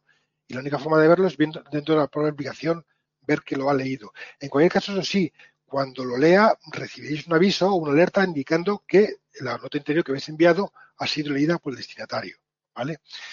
Eh, esa parte documental como tal, como tú dices, no existe porque incluso el resguardo como tal, que es de cualquier nota interior, que la puede sacar tanto el receptor como el emisor, puede sacar el resguardo, no informa nunca de cuándo se ha leído. El motivo es simplemente por un problema de gestión. Como hemos añadido la funcionalidad de que puedas enviar la comunicación simultáneamente a muchos destinatarios y es más, esa comunicación, por la razón que sea, luego puede haber sido distribuida porque el destinatario que has enviado no es correcto con el tipo eh, y, es, y varía continuamente en el tiempo, no hemos incorporado esa información. Sí que es cierto que mm, a mí me lo han pedido más de una vez y más de dos y posiblemente en versiones nuevas podamos llegar a incorporar esa información si vemos que realmente es útil. Pero lo que tratamos de evitar es que tenga que haber una documentación que diga o sea, un documento que diga que lo has enviado o que lo, has bueno, que lo han leído, ¿vale? ¿Qué te diría yo eh, respecto al resguardo, por ejemplo? Además, el resguardo no más que una copia simple de información. O sea, no, no va sellada ni firmada ni nada. Si en un momento determinado quisieras generar una documentación en la cual además tuvieras eh, esa información, yo te recomendaría imprimir el resguardo y anotar esa nota, si es, esa, esa, información, si quieres conservarla en papel. Pero la idea es que cada vez más nos acostumbremos a que la información está en la aplicación, no está en los documentos que pululan fuera de, la aplicación, ¿vale? Porque además puede ir variando en el tiempo, como os digo. No sé si con esto he contestado suficientemente. Yo creo que sí, y si no, Ana Isabel, después que nos, nos, ponga algún comentario más. Voy a hacer una cosita, porque hay varias manos levantadas y no sé si algunas de las manos se han levantado durante la sesión y han puesto ya la pregunta por el chat. Así que os voy a bajar a todos la mano y todos los que queréis hacer una pregunta de viva voz, por favor volvéis a pulsar el botón de levantar la mano y os habilito el micrófono. Perdón. Eh, María del Carmen, pregunta. Eh, en mi caso, eh, las pendientes de validar se quedan en la carpeta de pendientes. No ha visto ninguna carpeta de validaciones. las pendientes de validar, sí. Cuando yo envío una cosa a una validación, ¿vale? La nota interior se queda en pendientes. Y es más, puedes consultarla, pero no vas a poder hacer nada con ella hasta que no te la validen. Eh, he tenido varias incidencias y es que no consigo, no puedo borrar la una comunicación y muchas veces es porque, no, porque está pendiente de que el otro unidad destinataria se lo valide y mientras no se lo valide, la nota interior se bloquea. ¿vale? Es el momento que la otra, el, el, validador da el visto bueno o, visto negativo también, o el visto malo también, de la nota interior cuando ya se desbloquea y la puedes enviar. ¿vale? Entonces, las notas interiores como tal se quedan en pendientes y, se quedarán bloqueadas hasta que el validador las, las dé el visto bueno o no. ¿Vale? Eso pasa, puede ocurrir. Perfecto. Y si se crean muchas subcarpetas, ¿cómo actúa la búsqueda de comunicaciones? ¿Las busca en todas o solo en la subcarpeta en la que estás en ese momento? En la búsqueda de comunicaciones como os he dicho, hay dos búsquedas, entre comillas. Bueno, hay tres. La de por ID, que realmente busca en todo Hermes, independientemente que esa comunicación esté o no en mi unidad administrativa. Entonces, la búsqueda sencilla solo busca la carpeta en la que estás en ese momento seleccionada y la avanzada busca en todas las carpetas. ¿Vale? Y además, una de las columnas que da la búsqueda avanzada de información es, te dice en qué carpeta está guardada esa comunicación. Perfecto. Eh, Ana Isabel nos pregunta, cuando se envía una comunicación incompleta a la hora de enviar el resto de archivos que la completan, ¿se hace como con una nueva comunicación haciendo referencia a la anterior o se hace de otra forma? Cuando se manda una... A ver, eh, el envío incompleto está pensado cuando yo no puedo enviar electrónicamente una comunicación. Es decir, mm, yo tengo que enviar, por ejemplo, un fichero que me ocupe, no sé, un giga. Airbus no me lo deja meter. Entonces yo voy a tener que utilizar otro método para enviarlo. No puedo utilizarlo por Airbus. Eh, para eso tenemos herramientas como JCL Transfer o, eh, como os decía antes, o, no sé, o incluso meterlo en un CD y, mandarlo por correo, eh, por correo ordinario, ¿vale? Entonces, eh, la, forma de mandarlo incompleto, el, mandarlo incompleto simplemente es para indicarle al destinatario, oye, que no toda la información viene aquí, no toda la información. Está muy pensado para cuando mm, simplemente, vamos a poner un ejemplo, yo tengo un expediente en papel que va en una caja y yo voy a enviarlo. Yo quiero dejar constancia de que lo estoy enviando. ¿Cómo dejo constancia? Vale, yo creo una nota interior en la cual digo, se va a enviar el expediente tal, tal, tal, tal, tal, por este método, el que sea. Y lo dejo constancia, entonces, y se lo digo al destinatario, oye, te va a llegar este expediente por el conductor o por a través de JCIL Transfer o a través de el método que, que, que, sí que permita enviar ese expediente si está en papel, por ejemplo. Entonces, es simplemente nos sirve para que dejemos constancia de que lo hemos enviado y para que cuando el destinatario reciba ese paquete te pueda dejar constancia de que ya lo ha recibido. Entonces, esa es la idea del envío incompleto. ¿vale? Eh, si lo que tienes un envío incompleto por el hecho de que yo he enviado una cosa y luego eh, voy a enviar otra, pues lógicamente tendré que añadir o crear una interior nueva. ¿vale? Perfecto. Eh, incluso puede ocurrir que si lo que yo estoy haciendo es responder a la nota interior, me han solicitado por nota interior y yo respondo a la nota interior eh, diciendo comparte la información y luego tengo que mandar más, bueno, pues puedo volver a responder a la primera. Sin ningún problema, ¿vale? De acuerdo. Más preguntas. Vamos con otra. Eh, vamos a intentar habilitar un micrófono a ver si podemos hablar con algún asistente. En este caso, Ana Cecilia, te ha activado el micrófono. Si puedes pulsar tú sobre tu micrófono, eh, se te activará y podrás hablar. Fenomenal y te agradecería, Ana Cecilia, buenas tardes en primer lugar, preguntas concretas y cortitas, que tenemos muchas, muchas, muchas preguntas. Muchas gracias. Cuando quieras. Pues cuando quieras, Ana Cecilia. No, no te escuchamos. ¿Algún problema con el micro debes tener? Bueno, pues lo siento, escríbeme por el chat y, y te habilitamos. Vamos a intentarlo con Esperanza, a ver si hay más suerte y si no pasamos al chat rápidamente. Esperanza. Hola, buenas tardes. Hola. Oh, hola, Esperanza. Vamos a ver. Eh, yo soy personal de, registro y entonces mi duda es eh, mm, exactamente qué validez tiene lo que se manda por, por Hermes, porque me está diciendo que toda la comunicación entre junta debería ir por Hermes. Entonces, si hay que mandar unas resoluciones, por ejemplo, de centrales a territoriales o pedir un informe a, otra consejería para un anteproyecto de ley o para lo que sea necesario, siempre se ha hecho por registro. Entonces ahora eso ya deja de ser por registro y va por Hermes. ¿Qué validez legal tiene? La misma. Eh, Hermes, te, Hermes te va a dejar, vamos a ver, lo que hemos eh, eh, es extraído del registro, ¿vale? Ojo, por aclarar una cosa, ¿vale? Si un procedimiento administrativo determinado requiere que nos comportemos, aunque seamos empleados públicos como ciudadanos, ¿vale? Tendrá que seguir yendo por registro. Si el procedimiento lo exige así, tendrá que ir por registro. Pero lo que hemos hecho es extraer del registro todo aquello que no debería haber ido por registro nunca. Porque el registro, como os decía antes, está para comunicar la administración de la Junta con el exterior, no la administración de la Junta con la administración de la Junta. ¿Vale? Desde un punto de vista, digamos, electrónico, no existen diferentes sedes. Cuando lo hacíamos en papel, antes podíamos decir, es que como sale de la sede al exterior, aunque luego vaya a otra sede de junta, pues hago un registro de salida y luego un registro de entrada, ¿vale? Pero en este caso no hay salida de sedes, la sede es la misma, no salimos. La sede electrónica de comillas es única, estemos en León o estemos en, en Valladolid o estemos en Soria, ¿vale? Todo lo cual realmente el documento no sale y si no sale de la junta, ¿para qué voy a registrarlo? El propio Hermes deja constancia de todas y cada una de las operaciones. Entonces, la validez está en que efectivamente sé la hora en la cual, el día y le ha enviado la comunicación.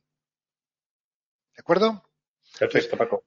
Todas las comunicaciones que se generen dentro no es necesario que pasen por registro.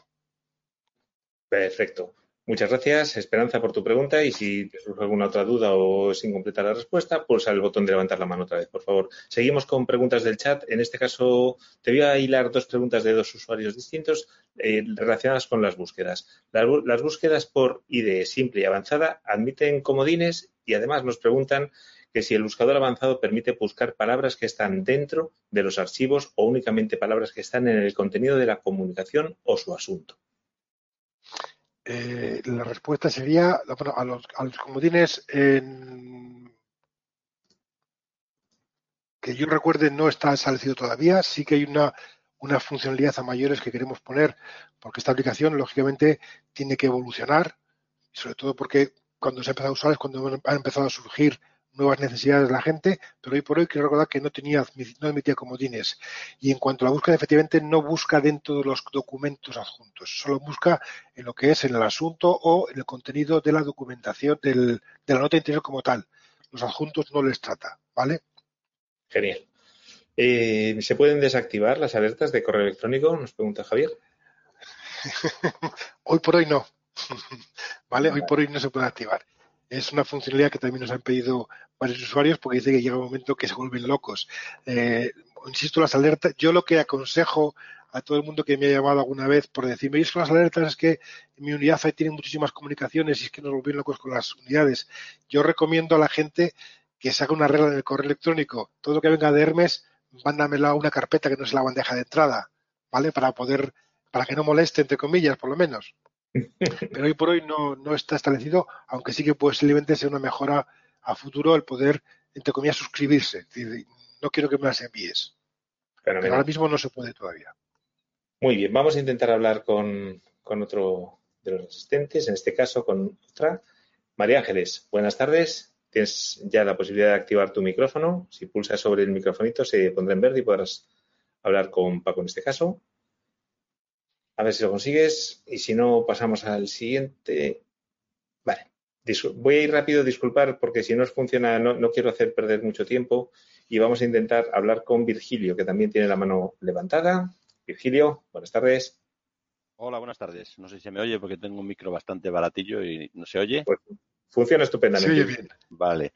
Vamos a ver, quería saber una cosa que has tocado así un poco de soslayo, era quién gestiona, eh, dices que es una, una, aplicación, entre comillas, autosuficiente, quería saber quién, gestiona la auditoría del funcionamiento de, de la, de la, vale, la auditoría, la, auditoría eh, está sujeta a petición. Si algún, en un momento determinado eh, alguien eh, necesita, porque ha habido algún problema, una auditoría no lo tiene que solicitar mediante incidencia de Hermes a la informática y nosotros eh, podemos gestionar esa auditoría, es decir, quién ha enviado, quién ha, por defecto, a, nivel de aplicación como tal, tú no ves quién ha sido quién ha hecho una cosa, quién ha sido hecho la otra, ¿vale?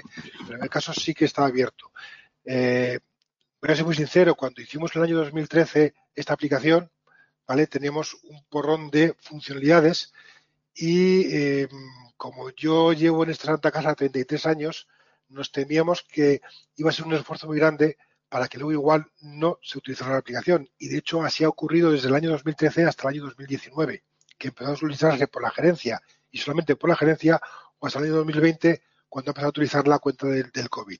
¿vale? Entonces, hubo muchas funcionalidades que no las desarrollamos por simplemente economía de, trabajo, es decir, hacer un pedazo. Entonces, esas funcionalidades estamos trabajando en ellas para irlas añadiendo y una de ellas posiblemente sea ese rol de el, auditor, para que también pueda estar eh, externamente. Ahora mismo, ¿Vale? La única forma de, eh, de hacer una auditoría sobre quién ha enviado una comunicación determinada está sujeta a que nos pidan mediante incidencia esa información por parte de alguno de los administradores.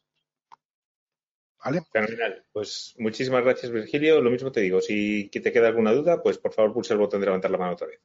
Eh, pregunta del chat, eh, Ana Isabel, ¿quién decide quién tiene que utilizar la aplicación Hermes y da permiso de entrada al usuario? Vale, lo deciden los administradores, ¿vale? Y cuando digo administradores es porque hay múltiples administradores. Eh, yo lo que he recomendado, y, y, en muchos casos, muchas consejerías lo han hecho así, te puedo poner el caso en particular de fomento, es que la administración se delegue todo lo que se pueda, todo lo que se quiera o se pueda, hasta el punto de que sea administrador de un servicio el jefe de servicio. Por ejemplo, ¿quién mejor que él sabe eh, quién, eh, quién, es, quién tiene que estar en, la ejecución de ese servicio? ¿Vale? Eh, normalmente, ya te digo, yo a nivel de em, los que he dado de alta ha sido los más altos de arriba. En todas las consejerías normalmente han nombrado al coordinador de la Consejería General para ser administrador y este a su vez ha ido creando administradores por direcciones generales, ¿eh? el administrador de la dirección general ha creado el administrador de servicio, etcétera. Eh, entonces, mm, la pregunta sería, si quieres más, ¿cómo se puede saber quién me puede dar entrada en Hermes o a quién tengo que pedírsela? ¿Vale? Sí que que hay muchas incidencias que la respuesta es a quién es la persona. Dentro de Asista, eh, si vais a la, página de Asista y buscáis Hermes, os sale lo que es la ficha de Hermes, que donde se puede abrir una incidencia si tenéis, y además hay un botón que os lleva a un informe en el cual aparecen todos los administradores que hay eh, en base a, a, donde estéis. Tenéis que ir eligiendo.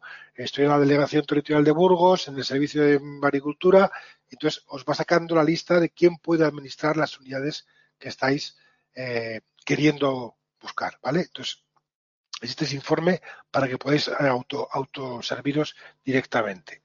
Si quieres, eh, este Carlos, ¿Sí? me paras el control de la pantalla Por supuesto. y se lo enseño.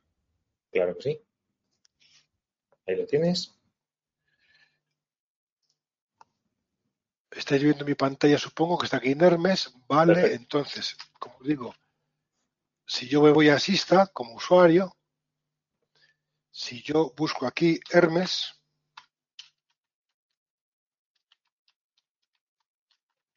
perdón, Hermes simplemente. Venga, búscamelo. ¿Veis? Tenéis aquí la ficha de Hermes. Aquí podréis abrir incidencias directamente si queréis, en vez de llamar al cabo, podéis abrir aquí directamente. Y, como veis, informamos aquí que las altas, bajas y modificaciones de usuarios no se tramita a través de Asista, ¿vale? Y aquí tenéis un botón donde os lleva a un informe que se actualiza todos los días, en la cual veis todos los administradores. Entonces, yo, por ejemplo, si estoy en Ávila, ¿vale? En, eh, en la intervención territorial de Ávila, veo que quien está administrando la dirección territorial de Ávila es José Antonio García Izquierdo y Nieves González García. ¿De acuerdo? Entonces ya sé quién está administrando, ya puedo, puedo dirigirme a ellos para que sean ellos quien me dé de alta. Normalmente suelen, suelen ser administradores, jefes de servicio de sección, eh, porque son los que realmente saben quién, a quién tiene que autorizar. ¿Vale? No sé si con eso te respondo suficiente.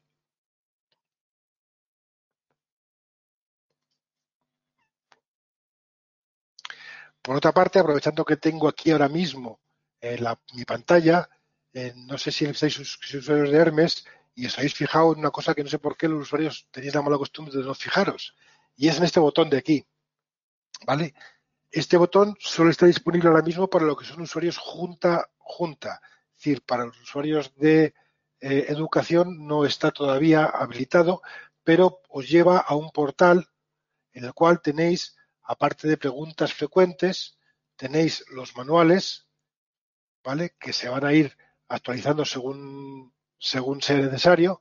Y tenéis también un foro de discusión donde podéis ver las preguntas que han hecho otros compañeros ¿eh? respecto a cosas que, que te dudas de Hermes, ¿vale? Aquí normalmente esto lo recibo yo y siempre que esté, que tenga tiempo y esté disponible lo respondo lo antes posible, ¿vale? Para poder saber cosas sobre Hermes. Entonces, este portal de ayuda está bastante bien y os aconsejo, sobre todo, aunque sea por, por echar las manos de los manuales, que los tenéis aquí, tanto el administrador como de usuario. Perfecto, Paco. Muchísimas gracias. Si te parece bien, como tienes Hermes abierto, por si alguna otra pregunta hace referencia y quieres enseñar algo, te mantengo como presentador y seguimos viendo tu Vale, de acuerdo. Así vamos más rápido. Que es que hay muchísimas preguntas. Eh, Venga. De María del Mar. Quería preguntar cómo se saca, si se puede, entiendo, la información a Excel. La información a Excel. Sí, eh, la única forma, la información te refieres a la información básica, ¿vale? Voy a entrar en, yo no tengo cuenta en Hermes como usuario, solo, solo tengo tu administrador, pero voy a entrar en pruebas, ¿vale? En la zona de pruebas. Yo puedo hacerlo de dos formas. Yo puedo buscar simplemente, eh, me voy a la búsqueda avanzada, ¿vale? Y voy a buscar todo. Si no pongo ningún filtro, buscaría todo. Entonces me saca una, eh, me saca aquí en pantalla todas las comunicaciones que hay resultado de búsqueda son 11 comunicaciones, tanto de recibidas como enviadas. Como puedes ver, me dice dónde está la carpeta de enviadas, la carpeta número 14, la carpeta de enviadas. Si yo, veis que ha aparecido aquí un icono de, Excel, yo puedo descargar esta Excel y esta Excel lo que tiene es el resultado de esa búsqueda. ¿Vale? Con la información de, primero, uy, perdonad que me ha saltado el pulso sin querer sobre la hoja de Excel. Como puedes ver, tienes el, primero el identificador, que además pulsando sobre él te lleva directamente a abrir la comunicación. Directamente me abre la comunicación. ¿De acuerdo? Eh, me dice además cuál es el asunto, en qué estado está, enviada, leída, leída, enviada, cuáles eran los adjuntos que, que, venían en la nota interior, ¿vale? Quién era el emisor, quién era el destinatario, cuándo se envió, se a fin de plazo. Y toda esta información, esta información básica me la da, ¿vale? Estábamos trabajando también, igual que os he dicho antes, sobre el tema de la fecha de, lectura, que aparezca también. Pero al principio tenemos una información básica de la comunicación en esta hoja Excel. Y es tan fácil como lo acabo de hacer, haciendo una búsqueda. Que quiero saber, como os decía, em, vamos a volver a Hermes esta es la de antes, cierro, cierro. Y quiero saber unas en particular. yo puedo en esta búsqueda avanzada decirnos que yo solo quiero que me digas las que he enviado en el mes de, de, mayo, o de junio, mayo, mayo, por ejemplo. Bueno, pues desde el día 1 de mayo hasta el día 31 de mayo. Junio, mayo, 31 de mayo. Le voy a buscar. Entonces, mira, en este caso no tengo ninguna. ¿Vale? No he cogido una que justo no tengo. Pero siempre puedo despilchar aquí y te descarga esa información básica. Más preguntas. Vamos a por otra. En este caso de Ana Patricia, ¿durante cuánto tiempo se guardan las comunicaciones en Hermes? Vale, hoy por hoy, ahora mismo, el tiempo de guardar comunicaciones en Hermes es infinito. ¿Vale? No es. Eh, es decir, sabemos que tiene que haber un momento finito, más que nada porque, eh, aunque tenemos un almacenamiento destinado a Hermes de 4, de 4 terabytes, terabytes, sí, ya llevamos consumidos 500 eh, gigabytes, con lo cual eh, a este ritmo nos va a dar para dos años o tres más, como mucho. Entonces, eh, si no, si no pide almacenamiento, tenemos que hablarlo con agente de archivos y una de las funciones que queremos añadir a futuro es precisamente también lo mismo, el que sean los, un, rol que sea archivistas o archiveros o quien sea y que sean ellos quienes determinen cuando una nota interior deja de estar o deja de ser necesaria, ¿vale? En principio, ahora mismo, a fecha de hoy, el tiempo de la nota interior es infinito. No hay límite puesto. Muy bien. Una pregunta de Laura por el chat y es un poquito larga, la leo despacio para que la cojamos bien.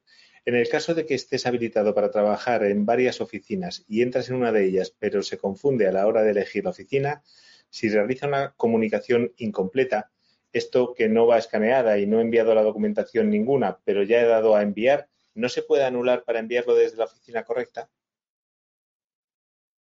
No.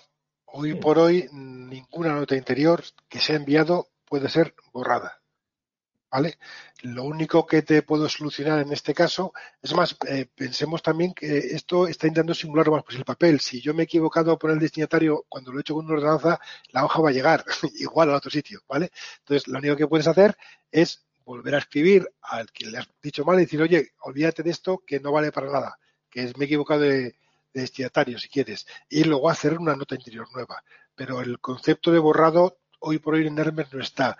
Sí que se estableció originalmente, pero no se llegó a implantar, como os digo, porque fuimos bastante conservadores de, los recursos, la posibilidad de que exista un sistema de mm, borrado que implique que todas las partes implicadas en una comunicación estén de acuerdo con que se haga el borrado.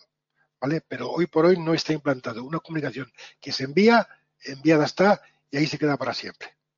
Perfecto, Paco. Pregunta de Rubén, en este caso, ¿existe algún proyecto a medio o largo plazo para integrar todas las aplicaciones de las que ahora disponemos para el envío y recepción de documentos, SIGIL, Tramita, Noti, Hermes, o se va a mantener la especialidad que existe actualmente de cada aplicación en función del tipo de destinatario y usuarios? Gracias. Eh, bien, eso es una pregunta un poco complicada de responder. sí te puedo decir que hay parte que sí. ¿eh? De hecho, hay una parte que aquí no he explicado porque he considerado que era, es más, si quieres, algo más eh, especializado para la gente que se va a dedicar a ello. Hermes dispone de una herramienta eh, que es la posibilidad de que eh, a una unidad administrativa, si además el manual está indicado, una unidad administrativa se la puede decir que tenga visibilidad con SIRCIL. De forma que desde Hermes puedes ir a consultar a SIRCIL siempre y cuando seas también usuario de SIRCIL, ¿vale? A ver qué comunicaciones tienes qué, registros han entrado, para a través de un sistema semiautomático poder hacer notas interiores que distribuyan los registros. Y también sé que en algunas delegaciones territoriales ya han montado el sistema al revés. Es decir, que a través de Hermes le manden a una oficina, a una unidad administrativa que han creado para ese fin, los documentos que quieren que se registren de salida. ¿Vale? Pero hoy por hoy, eh, lógicamente la idea es intentar ir agrupando, pero muchas veces es complicado hacer las cosas. Aparte de que en el caso de Hermes no deja de ser una herramienta de comunicación interior. Insisto mucho, eso es interior, no con el exterior. Con el exterior, debido a otras cosas que todo lo que sea con el exterior tiene que registrarse, no está establecido. Hermes también tiene una funcionalidad que es que pueden crearse buzones, aunque eso lógicamente no está pensado para los usuarios finales, está pensado para que lo pueda eh, eh, configurar un informático, ¿vale? Buzones cuyo destinatario no sea un servicio eh, en la que haya personas detrás, sino se pueden crear buzones que detrás lo que hay es un sistema de información. de hecho, Gerencia de Servicios Sociales utiliza Hermes para poder enviar a su aplicativo de gestión documental, que es SAUS, todos los documentos entonces, en, la provincia que quiere mandar unos documentos a un expediente determinado de SAOS, que hacen una nota interior con un formato preestablecido ya, y entonces el que lee esa nota interior no es una persona que está detrás, es el propio sistema de información SAOS, va a Hermes, recoge la documentación y la guarda y se la lleva a los sistemas de documentación. ¿vale? Entonces, eh, digamos que Hermes está empezando a hacer un, pequeño eh, engendro de varias cosas, utilidades a mayores dentro de Hermes que sí que te permiten hacer eso. Pero luego hay que ponerse de acuerdo entre todos los sistemas, lógicamente. Pero Hermes lo permite realmente. Perfecto. Más preguntas. Eh, pregunta de, en este caso, Estrella. Me surge la duda de si todas las comunicaciones entre cualquier organismo de la Junta de Castilla y León son notas interiores. Yo trabajo en el registro y hasta ahora estamos registrando todos los oficios a otras unidades administrativas distintas de la nuestra. ¿Esto cambiará? Eh, técnicamente y ahora mismo eh, tendría que buscarlo porque tendría que mm, eh, porque lo tengo en un correo por ahí pero no recuerdo exactamente dónde. Ahora mismo yo he consultado con, con la gente de transparencia, en particular fue Pilar Galán quien metió esa información.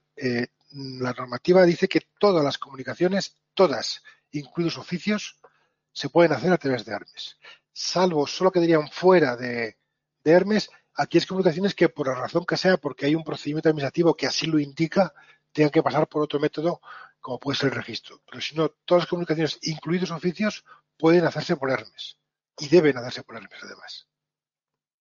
Muy bien. Eh, pregunta de Ana Patricia. ¿Hay algún límite al número de destinatarios a los que se puede enviar una nota interior por Hermes? en principio no. El límite de tu paciencia a la hora de poner el ir eligiendo los destinatarios.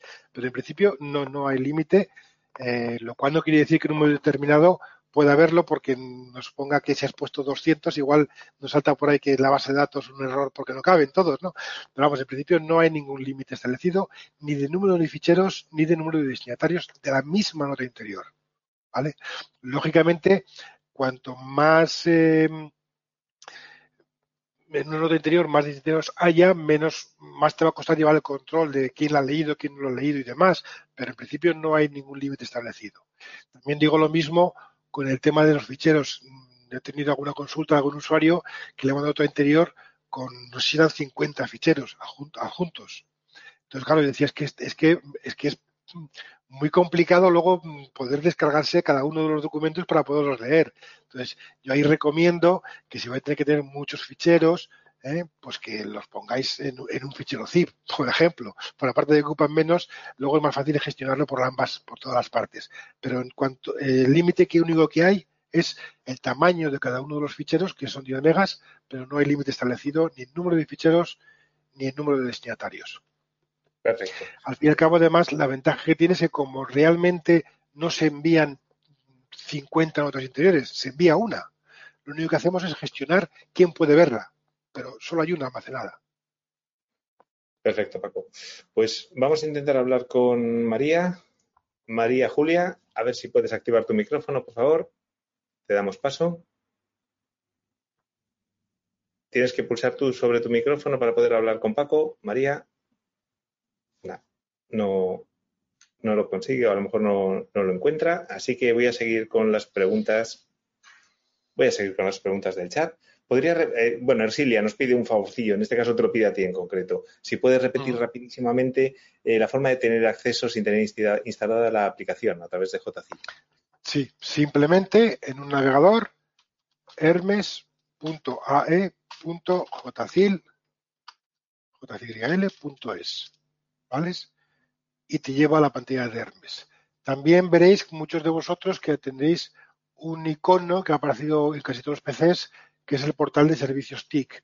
¿vale? Este icono lleva a una página web donde mm, hemos puesto casi todas las aplicaciones comunes sobre todo de administración electrónica que existen, independientemente de que estén de alta o no, ¿vale? Entonces, aquí también está Hermes directamente puesto. Está firmas, Hermes, Inside, otra vez que luego tengáis acceso a ella, porque se hayan dado de alta o no, pero casi todas las aplicaciones están aquí. Pero no deja de ser simplemente un navegador e ir a hermes.ae.jcil.es. Fantástico, muchas gracias. Eh, Rubén pregunta, ahora que para el correo electrónico ya se está dejando de utilizar el 332, para Hermes sí se va a seguir utilizando o se necesitará otro modo de identificación de usuario? El modo de identificación de usuario ahora mismo es el usuario de Windows, ¿vale? El 332. Eh, de momento mm, no tenemos intención de cambiarlo porque llevan muchos años funcionando y la gente se ha acostumbrado a ello. Eh, entonces, em, tanto para la búsqueda del identificador, ojo, que el 332 es el caso de la Junta, ¿vale? SACIR, por ejemplo, utiliza como identificador el DNI de la persona. Entonces, los usuarios de SACIL, el identificador como tal será el DNI y la password que tengan en su, en su dominio. O en Educa tienen otro sistema de identificación totalmente diferente eh, en el mundo educativo y utilizan su propio sistema también de identificador, ¿vale? Pero es básicamente la cuenta que utilizáis para eh, iniciar sesión en el ordenador cuando llegáis por las mañanas. Es la misma cuenta. Y es más, también la misma password, ¿vale? Cuando cambiéis la password en el equipo, porque cada X tiempo os manda a cambiarla, eh, en Hermes ha cambiado la password también. Estupendo. Vale, pregunta de Jesús, en este caso, en la distribución, ¿el destinatario final lee la información en el mismo momento en el que se envía la comunicación por el distribuidor junto con los adjuntos o tarda tiempo en recibirla? No, todos los envíos son absolutamente inmediatos. Si alguien distribuye, automáticamente el elemento que da al botón de distribuir, ¿vale? El momento que da distribuir, automáticamente el, tercer destinatario, digamos, por decir una forma, lo recibe, lo tiene. Pero como, insisto, no hay envío como tal, porque la comunicación es única, solo se almacena una vez en los sistemas de información de Hermes. Entonces, lo único que estamos haciendo es habilitar en cada momento, si eres, em, eh, si eres emisor, eres receptor, o, sea, eh, o eres distribuido, receptor por distribución de esa nota interior, se te da acceso a ella. ¿vale? Entonces, los tiempos aquí son inmediatos, o sea, no hay, no puedes decir que va a tardar un tiempo. Claro, lógicamente va a tardar el tiempo que tarde en distribuirle. Si el que lo ha recibido luego lo distribuye y lo tarda dos días en distribuirlo, pues hasta los dos días no lo va a recibir lo otro. En cualquier caso, en, los datos de comunicación, podéis siempre consultar cuándo se lo ha distribuido y cuándo le ha leído el, el siguiente. ¿Vale? Vale, Ana María pregunta, cuando se borra una carpeta o unidad administrativa, ¿qué ocurre con las comunicaciones que están en ella? Vale, las carpetas, mejor dicho, los buzones de las unidades administrativas no se pueden borrar. ¿Vale? No se borran, se derogan. La derogación, o sea, una vez que yo he activado una comunicación, le ha pasado de creada a vigente, una unidad administrativa, ya no se puede borrar solo se puede derogar. La derogación lo único que implica es que ese buzón no puede ni recibir nada ni enviar nada, pero las comunicaciones están ahí y van a seguir estando. Las personas que tengan acceso a esa unidad derogada podrán entrar en Hermes, podrán consultar las comunicaciones que hay en esa unidad, pero no, el botón de enviar y el botón, eh, el botón de enviar, digamos, les desaparece. No pueden crear nuevas comunicaciones. Y, por supuesto, no pueden aparecer como destinatarios de una comunicación que se produzca cuando la unidad está derogada. Automáticamente desaparecen como destinatarios posibles, ¿vale? Entonces, se siguen quedando ahí. el hecho de que yo mm, un servicio desaparezca y por lo tanto se derogue la unidad no significa que no se pueda acceder a ellas ni que tampoco se pueda eh, se vayan a perder las comunicaciones, ¿vale? Muy bien. Vamos a intentar hablar con Esperanza. Tiene mano levantada. Esperanza, buenas tardes. Hola, buenas tardes otra vez. Eh, soy la que trabaja en el registro, que preguntaba antes sobre temas IRCIL. Vale, imagino que esto pues va en, cuestión de, se ha creado por el artículo 44 de la 40 de los medios electrónicos. Pero claro, eh, el acuerdo del 25 de marzo dice que hasta el segundo semestre del 22 se podría seguir utilizando SIRCIL, por ejemplo. Porque mi consulta es, Ahí es que no sé, porque tenía un momento de parón de ordenador, no lo sé. ¿Se pueden rechazar notificaciones en Hermes? Porque pueden haber una, hecho una notificación incorrecta a una unidad administrativa que no corresponde y la persona que la hace no se da cuenta. Y la que la recibe, ¿qué tiene que hacer? ¿Reenviarla? La que la recibe eh, eh, no está, el rechazo como tal no está considerado, no está establecido en Hermes ahora mismo. Podríamos pensar la posibilidad de, añadirlo. Eh, digamos que ahí hemos sido más naturales. Si, yo, si mi unidad administrativa recibe una cosa que no es mía, lo normal es A, o la distribuye a quien corresponde, si sea quien corresponde, ¿vale? O B, le respondo a quien me lo ha enviado, simplemente la respondo, la comunicación, responder, esta comunicación no va dirigida a mí. Digamos que ese... Sí, Sicil tiene la opción de, que, de rechazarlo, sí. Claro, se rechaza y desde registro se reenvía a la unidad correcta. Pero ahí no tenemos esa opción. O sea que. En Hermes no tenemos esa opción, no. Es, eh, puede ser una, una opción a, tener en cuenta para mejorar, eh, para mejorar Hermes, el poder de rechazo. Pero cuando se estudió, digamos que en el funcional, que eran eh, las, era gente de lo que antes era la Consejería de Administración Autonómica, que es ahora transparencia, eh, determinó que no tenía sentido, que tampoco, que no dejas una conversión interior, que los, el tema de los em, de ese, estado como tal no, tiene sentido dentro de la comunicación interior y pues no se, no se estimó la posibilidad de rechazar una comunicación, ¿vale? Vale.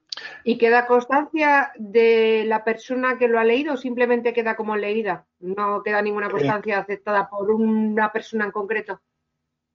Eh, digamos que a efectos de visualización, ¿vale? Lo que se dice visualización, no, no se sabe qué persona ha sido la que lo ha leído en concreto. A efectos de auditoría, sí. Es decir, nosotros sí que almacenamos quién crea una nota interior, quién la envía o quién la lee dentro de la auditoría de la propia aplicación, pero externamente o visualmente eh, hoy por hoy no está, em, no se ve. Solo en caso de que fuera necesario establecer quién ha sido por alguna razón, es cuando se puede auditar y podríamos un informe diciendo, bueno, para otra comunicación tal, la leyó a tal fecha, fulanito de tal, este usuario. ¿De acuerdo? Pero externamente la aplicación no lo muestra. Eh, lo que hemos querido siempre que externamente la aplicación tenga concepto de que se comunican los servicios, no las personas. ¿vale? Sí que internamente, a nivel de auditoría, sí que se guarda esa información. Y si fuera necesario, se puede acceder a ella, como os dije antes, mediante petición. ¿Vale? O sea, que las comunicaciones quedan como leídas y punto. Y punto, sí. Es decir, es lo mismo, entre comillas, que, tú imagínate el 8, eh, fuimos muy, quisimos ser muy, muy, muy de papel. Si tú le envías con una ordenanza un papel al servicio de lo que sea, con una nota interior y unos informes, eh, tú no sabes quién lo ha leído el informe. Vale, alguien lo ha recibido allí y incluso ha firmado, ha hecho un porratajo al recibir. Pero sí que sé quién, sí que sé quién se ha hecho el responsable de esa documentación porque me ha firmado un recibí.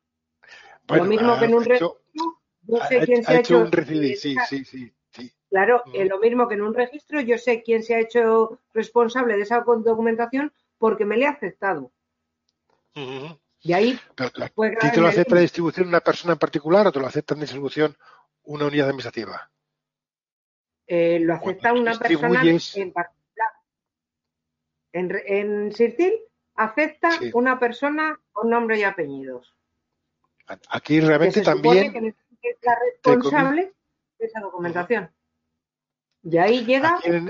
Sí, sí, sí. Eso lo, bueno, lo, me lo apuntaré para tenerlo en cuenta por si consideramos que puede ser importante llegar a esa a ese detalle, ¿vale? Hoy por hoy digo que cuando lo planteamos era, una, era algo lo más sencillo posible eh, y, dentro de la propia dentro del propio Hermes, date cuenta que además los usuarios de Hermes todos pueden hacer todo. Es decir, no hay, aquí no hay la figura de que el jefe de servicio es el que envía. Eh, muchas mm, veces me lo dices, es que claro, antes la nota interior me la firmaba el jefe de servicio y luego se la daba la ordenanza y ahora yo la puedo enviar. Sí, la idea es que eh, se puede hacer las reglas las tiene que marcar cada uno en su servicio. Porque además, si tratas de marcar reglas dentro de la aplicación en una de esa naturaleza, te, te que si fuera, sería imposible marcarlas porque de cada servicio territorial trabaja de una forma diferente. Seguramente. Entonces, bueno, yo me lo puedo anotar por si consideramos que fuera necesario llevar un poquito más allá. ¿Vale? En el caso, insisto, que si en un caso determinado, por la naturaleza de la comunicación se requiere realmente hasta ese punto, pues habría que buscar tal vez otro método que no fuera Hermes. Pero he de decirte que el 99% de las comunicaciones eh, no son tan estrictas al final. ¿Vale? Pero bueno, me lo anotaré por si acaso. Eh, Muchísimas gracias. todo va bien mientras todo va bien. Cuando se pierde una documentación y hay que buscar responsabilidades es cuando tenemos los problemas. Sí, en este caso digo que sí, en el caso de que si hubiera una pérdida entre comillas de documentación, se puede solicitar una auditoría y nosotros informamos, según lo consta en la base de datos, que han sido las personas que, han hecho cada una de las partes. ¿Vale? En el caso de que es cierto que en Hermes no, se borra nada. Más preguntas. Gracias, Esperanza.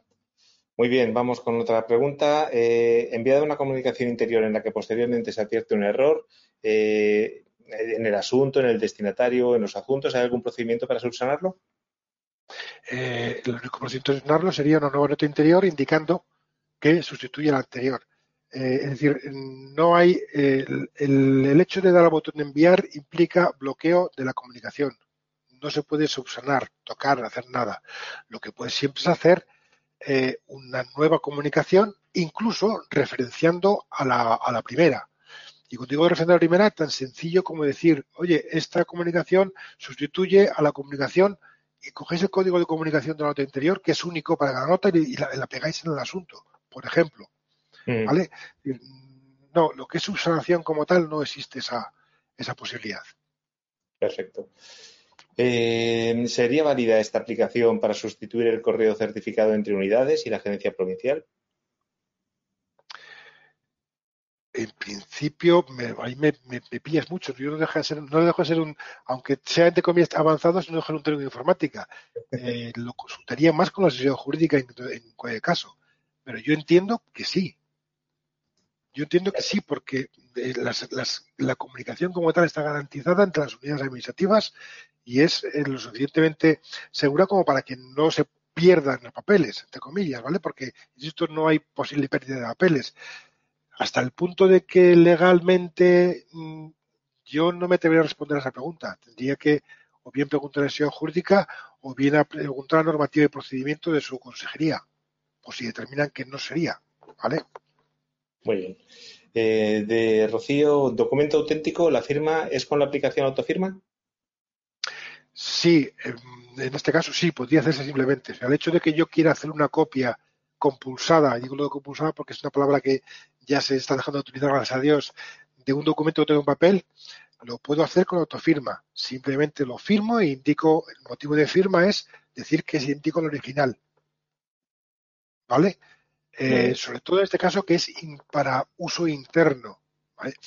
Eh, sí que es cierto que si yo tendría que dar por la naturaleza del documento a esa copia un valor, mm, mm, digamos, mayor que el de uso interno, yo entonces no utilizaría simplemente el firmar con autofirma, ¿vale? Yo utilizaría firmar con COEL, con copias electrónicas.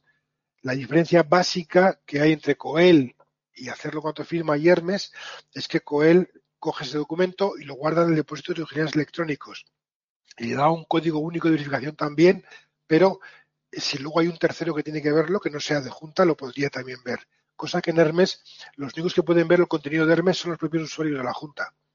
No se podría ver por un tercero el contenido de Hermes.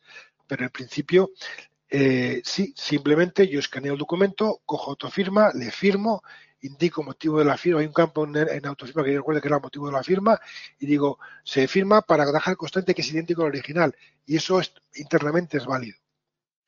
Más sobre todo si además se firma con un certificado de empleado público. Muy bien. Pues Irene, eh, cuando distribuyes queda constancia como por ejemplo cuando reenvías. Sí, igual. De hecho, si volviéramos la presentación, a ver que te la saco un momentito y la buscamos rápidamente. ¿Dónde está? A ver que te veo. No, me pasa, me parece. Usuario, pom, pom, pom, pom, pom, pom. Fin de plazo, pam, pam. Estoy aquí enviando. Aquí hemos enviado, aquí ya hemos, esto es la validación. Vamos a ver si lo encuentro. No te preocupes. Eh, vamos a ver. Igual lo encuentro antes si, si la abro en vez de buscar una por una. Esto de administración.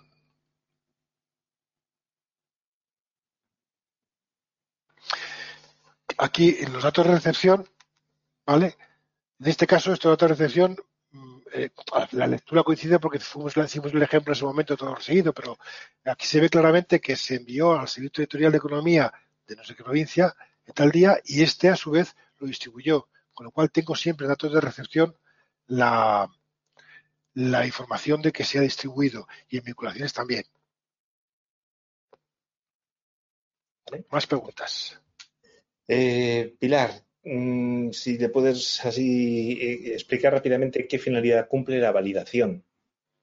La validación es única y exclusivamente obtener el visto bueno de una documentación que voy a enviar por otra interior, ¿vale? Por parte de un organismo normalmente de carácter superior. Imaginaros un informe que tengo que enviar desde un servicio editorial, una sección, la que sea, a la consejería, ¿vale? El informe lo está haciendo la sección de minas, por poner un ejemplo. Y antes de enviarlo, ese informe, a la consejería, queréis obtener el visto bueno del jefe de servicio territorial, que es otra unidad administrativa diferente, superior, bueno, pues podéis decir, quiero que me lo valide antes de enviarlo el jefe de servicio territorial. Esa es la función que tiene la validación, ¿vale? Insisto que no es para que lo valide el jefe mismo de la misma unidad. Hay muchas veces que me preguntan, es que eh, lo que decía antes, yo en el papel, el jefe de servicio sabía que había mandado nota interior porque él la pasaba por él para firmarla y lo veía. Vale, ¿cómo se puede simular eso en Hermes? ¿O cómo recomiendo yo cómo simular eso en Hermes? Cuando yo doy de, yo mm, tengo una nota interior en Hermes, ah, la estoy creando, ¿vale? Como podéis ver, aquí hay un botón muy sencillo y es el botón de guardar. Yo puedo crear una nota interior, meter todos los adjuntos, meter los destinatarios, hacer lo que haría un administrativo o un auxiliar habitualmente con su ordenador, ¿vale? Y en vez de enviarlo, yo lo puedo dar a guardar, simplemente. Si yo lo doy a guardar, eso se queda en pendientes.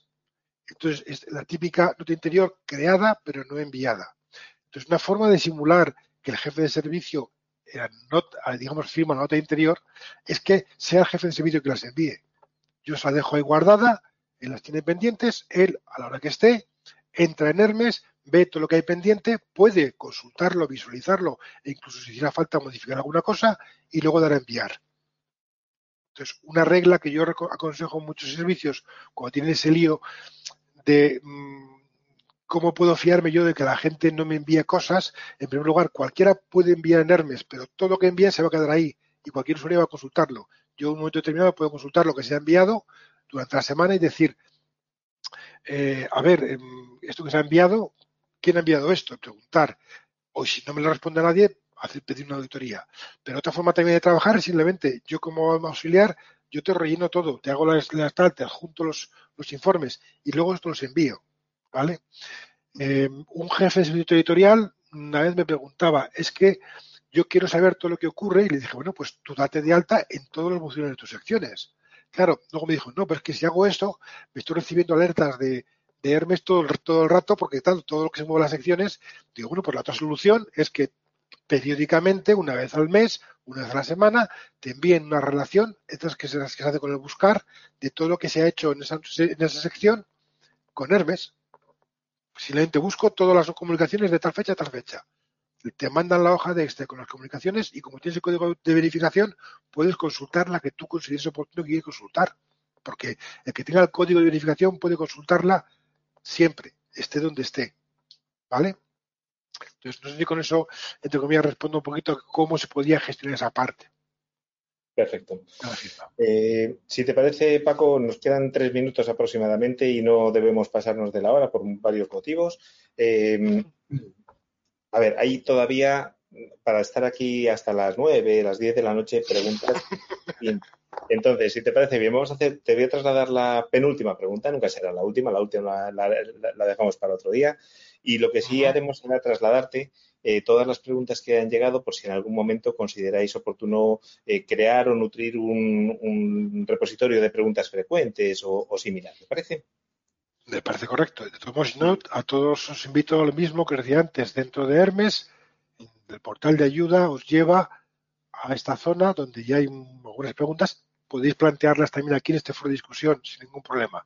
Ahí me llegan y yo las voy respondiendo según el tiempo que, que disponga de la jornada, ¿vale? Lo antes posible. Perfecto. Pues vamos con esta penúltima pregunta. Cuando se abre el árbol de unidades administrativas, ¿hay alguna manera de volcar la documentación enviada o recibida en la unidad principal a la unidad secundaria creada para que puedan tener acceso a dicha documentación y no perder su acceso? No, Hermes no prevé, no prevé eso. La comunicación es con una unidad y ya está ahí. Eh, sí que es cierto que vuelvo a insistir en algo importante. Eh, la única o sea, lo que entiendo que lo que quiero hacer es coger todo lo que está en la principal y pasarla a la, a la otra. No está establecido de momento. Pueden distribuir. Es lo que decía, si yo, si yo tengo todo el jefe de servicio y yo quiero pasar unas determinadas, unas comunicaciones a una sección en particular, se las puedo distribuir. Es una, alternativa, una alternativa, con lo cual acceden a la misma información, o pueden también siempre hacer uso del código único de verificación que te permite acceder a cualquier comunicación en modo consulta, eso sí. Pero lo que está pidiendo entre comillas sería, bueno, podría llegar a distribuir todas las comunicaciones que recibe en, en, una, en un buzón a otro. No sé hasta qué punto tiene lógica, pero bueno, por poder sería la distribución, lo más lógico. Perfecto. Eh, Paco, muchísimas gracias. Ha sido un placer contar contigo esta tarde por todo lo que nos has contado de Hermes. Has aclarado infinidad de dudas y las que quedan por aclarar. Pero bueno, ha sido un bombardeo al que te hemos sometido, que has estado ahí al pie del cañón. Fenomenal, te lo agradecemos mucho. Menos, mal que la, que la presentación ha durado poquito, porque si no, no nos daba tiempo para preguntas. sin duda, sin duda. Lo dicho, ha sido un placer contar contigo y muchísimas gracias por tu tiempo y por el esfuerzo que supone preparar este tipo de seminarios que, que, ya os anticipo que no es poco, que eso hay que prepararlo bien y, y estar ahí un buen rato preparando. Muchísimas gracias, Paco. Ha sido un placer compartir con todas y con todos vosotros esta tarde y espero que nos veamos en las próximas jornadas. Un saludo y buenas tardes a todos. Chao.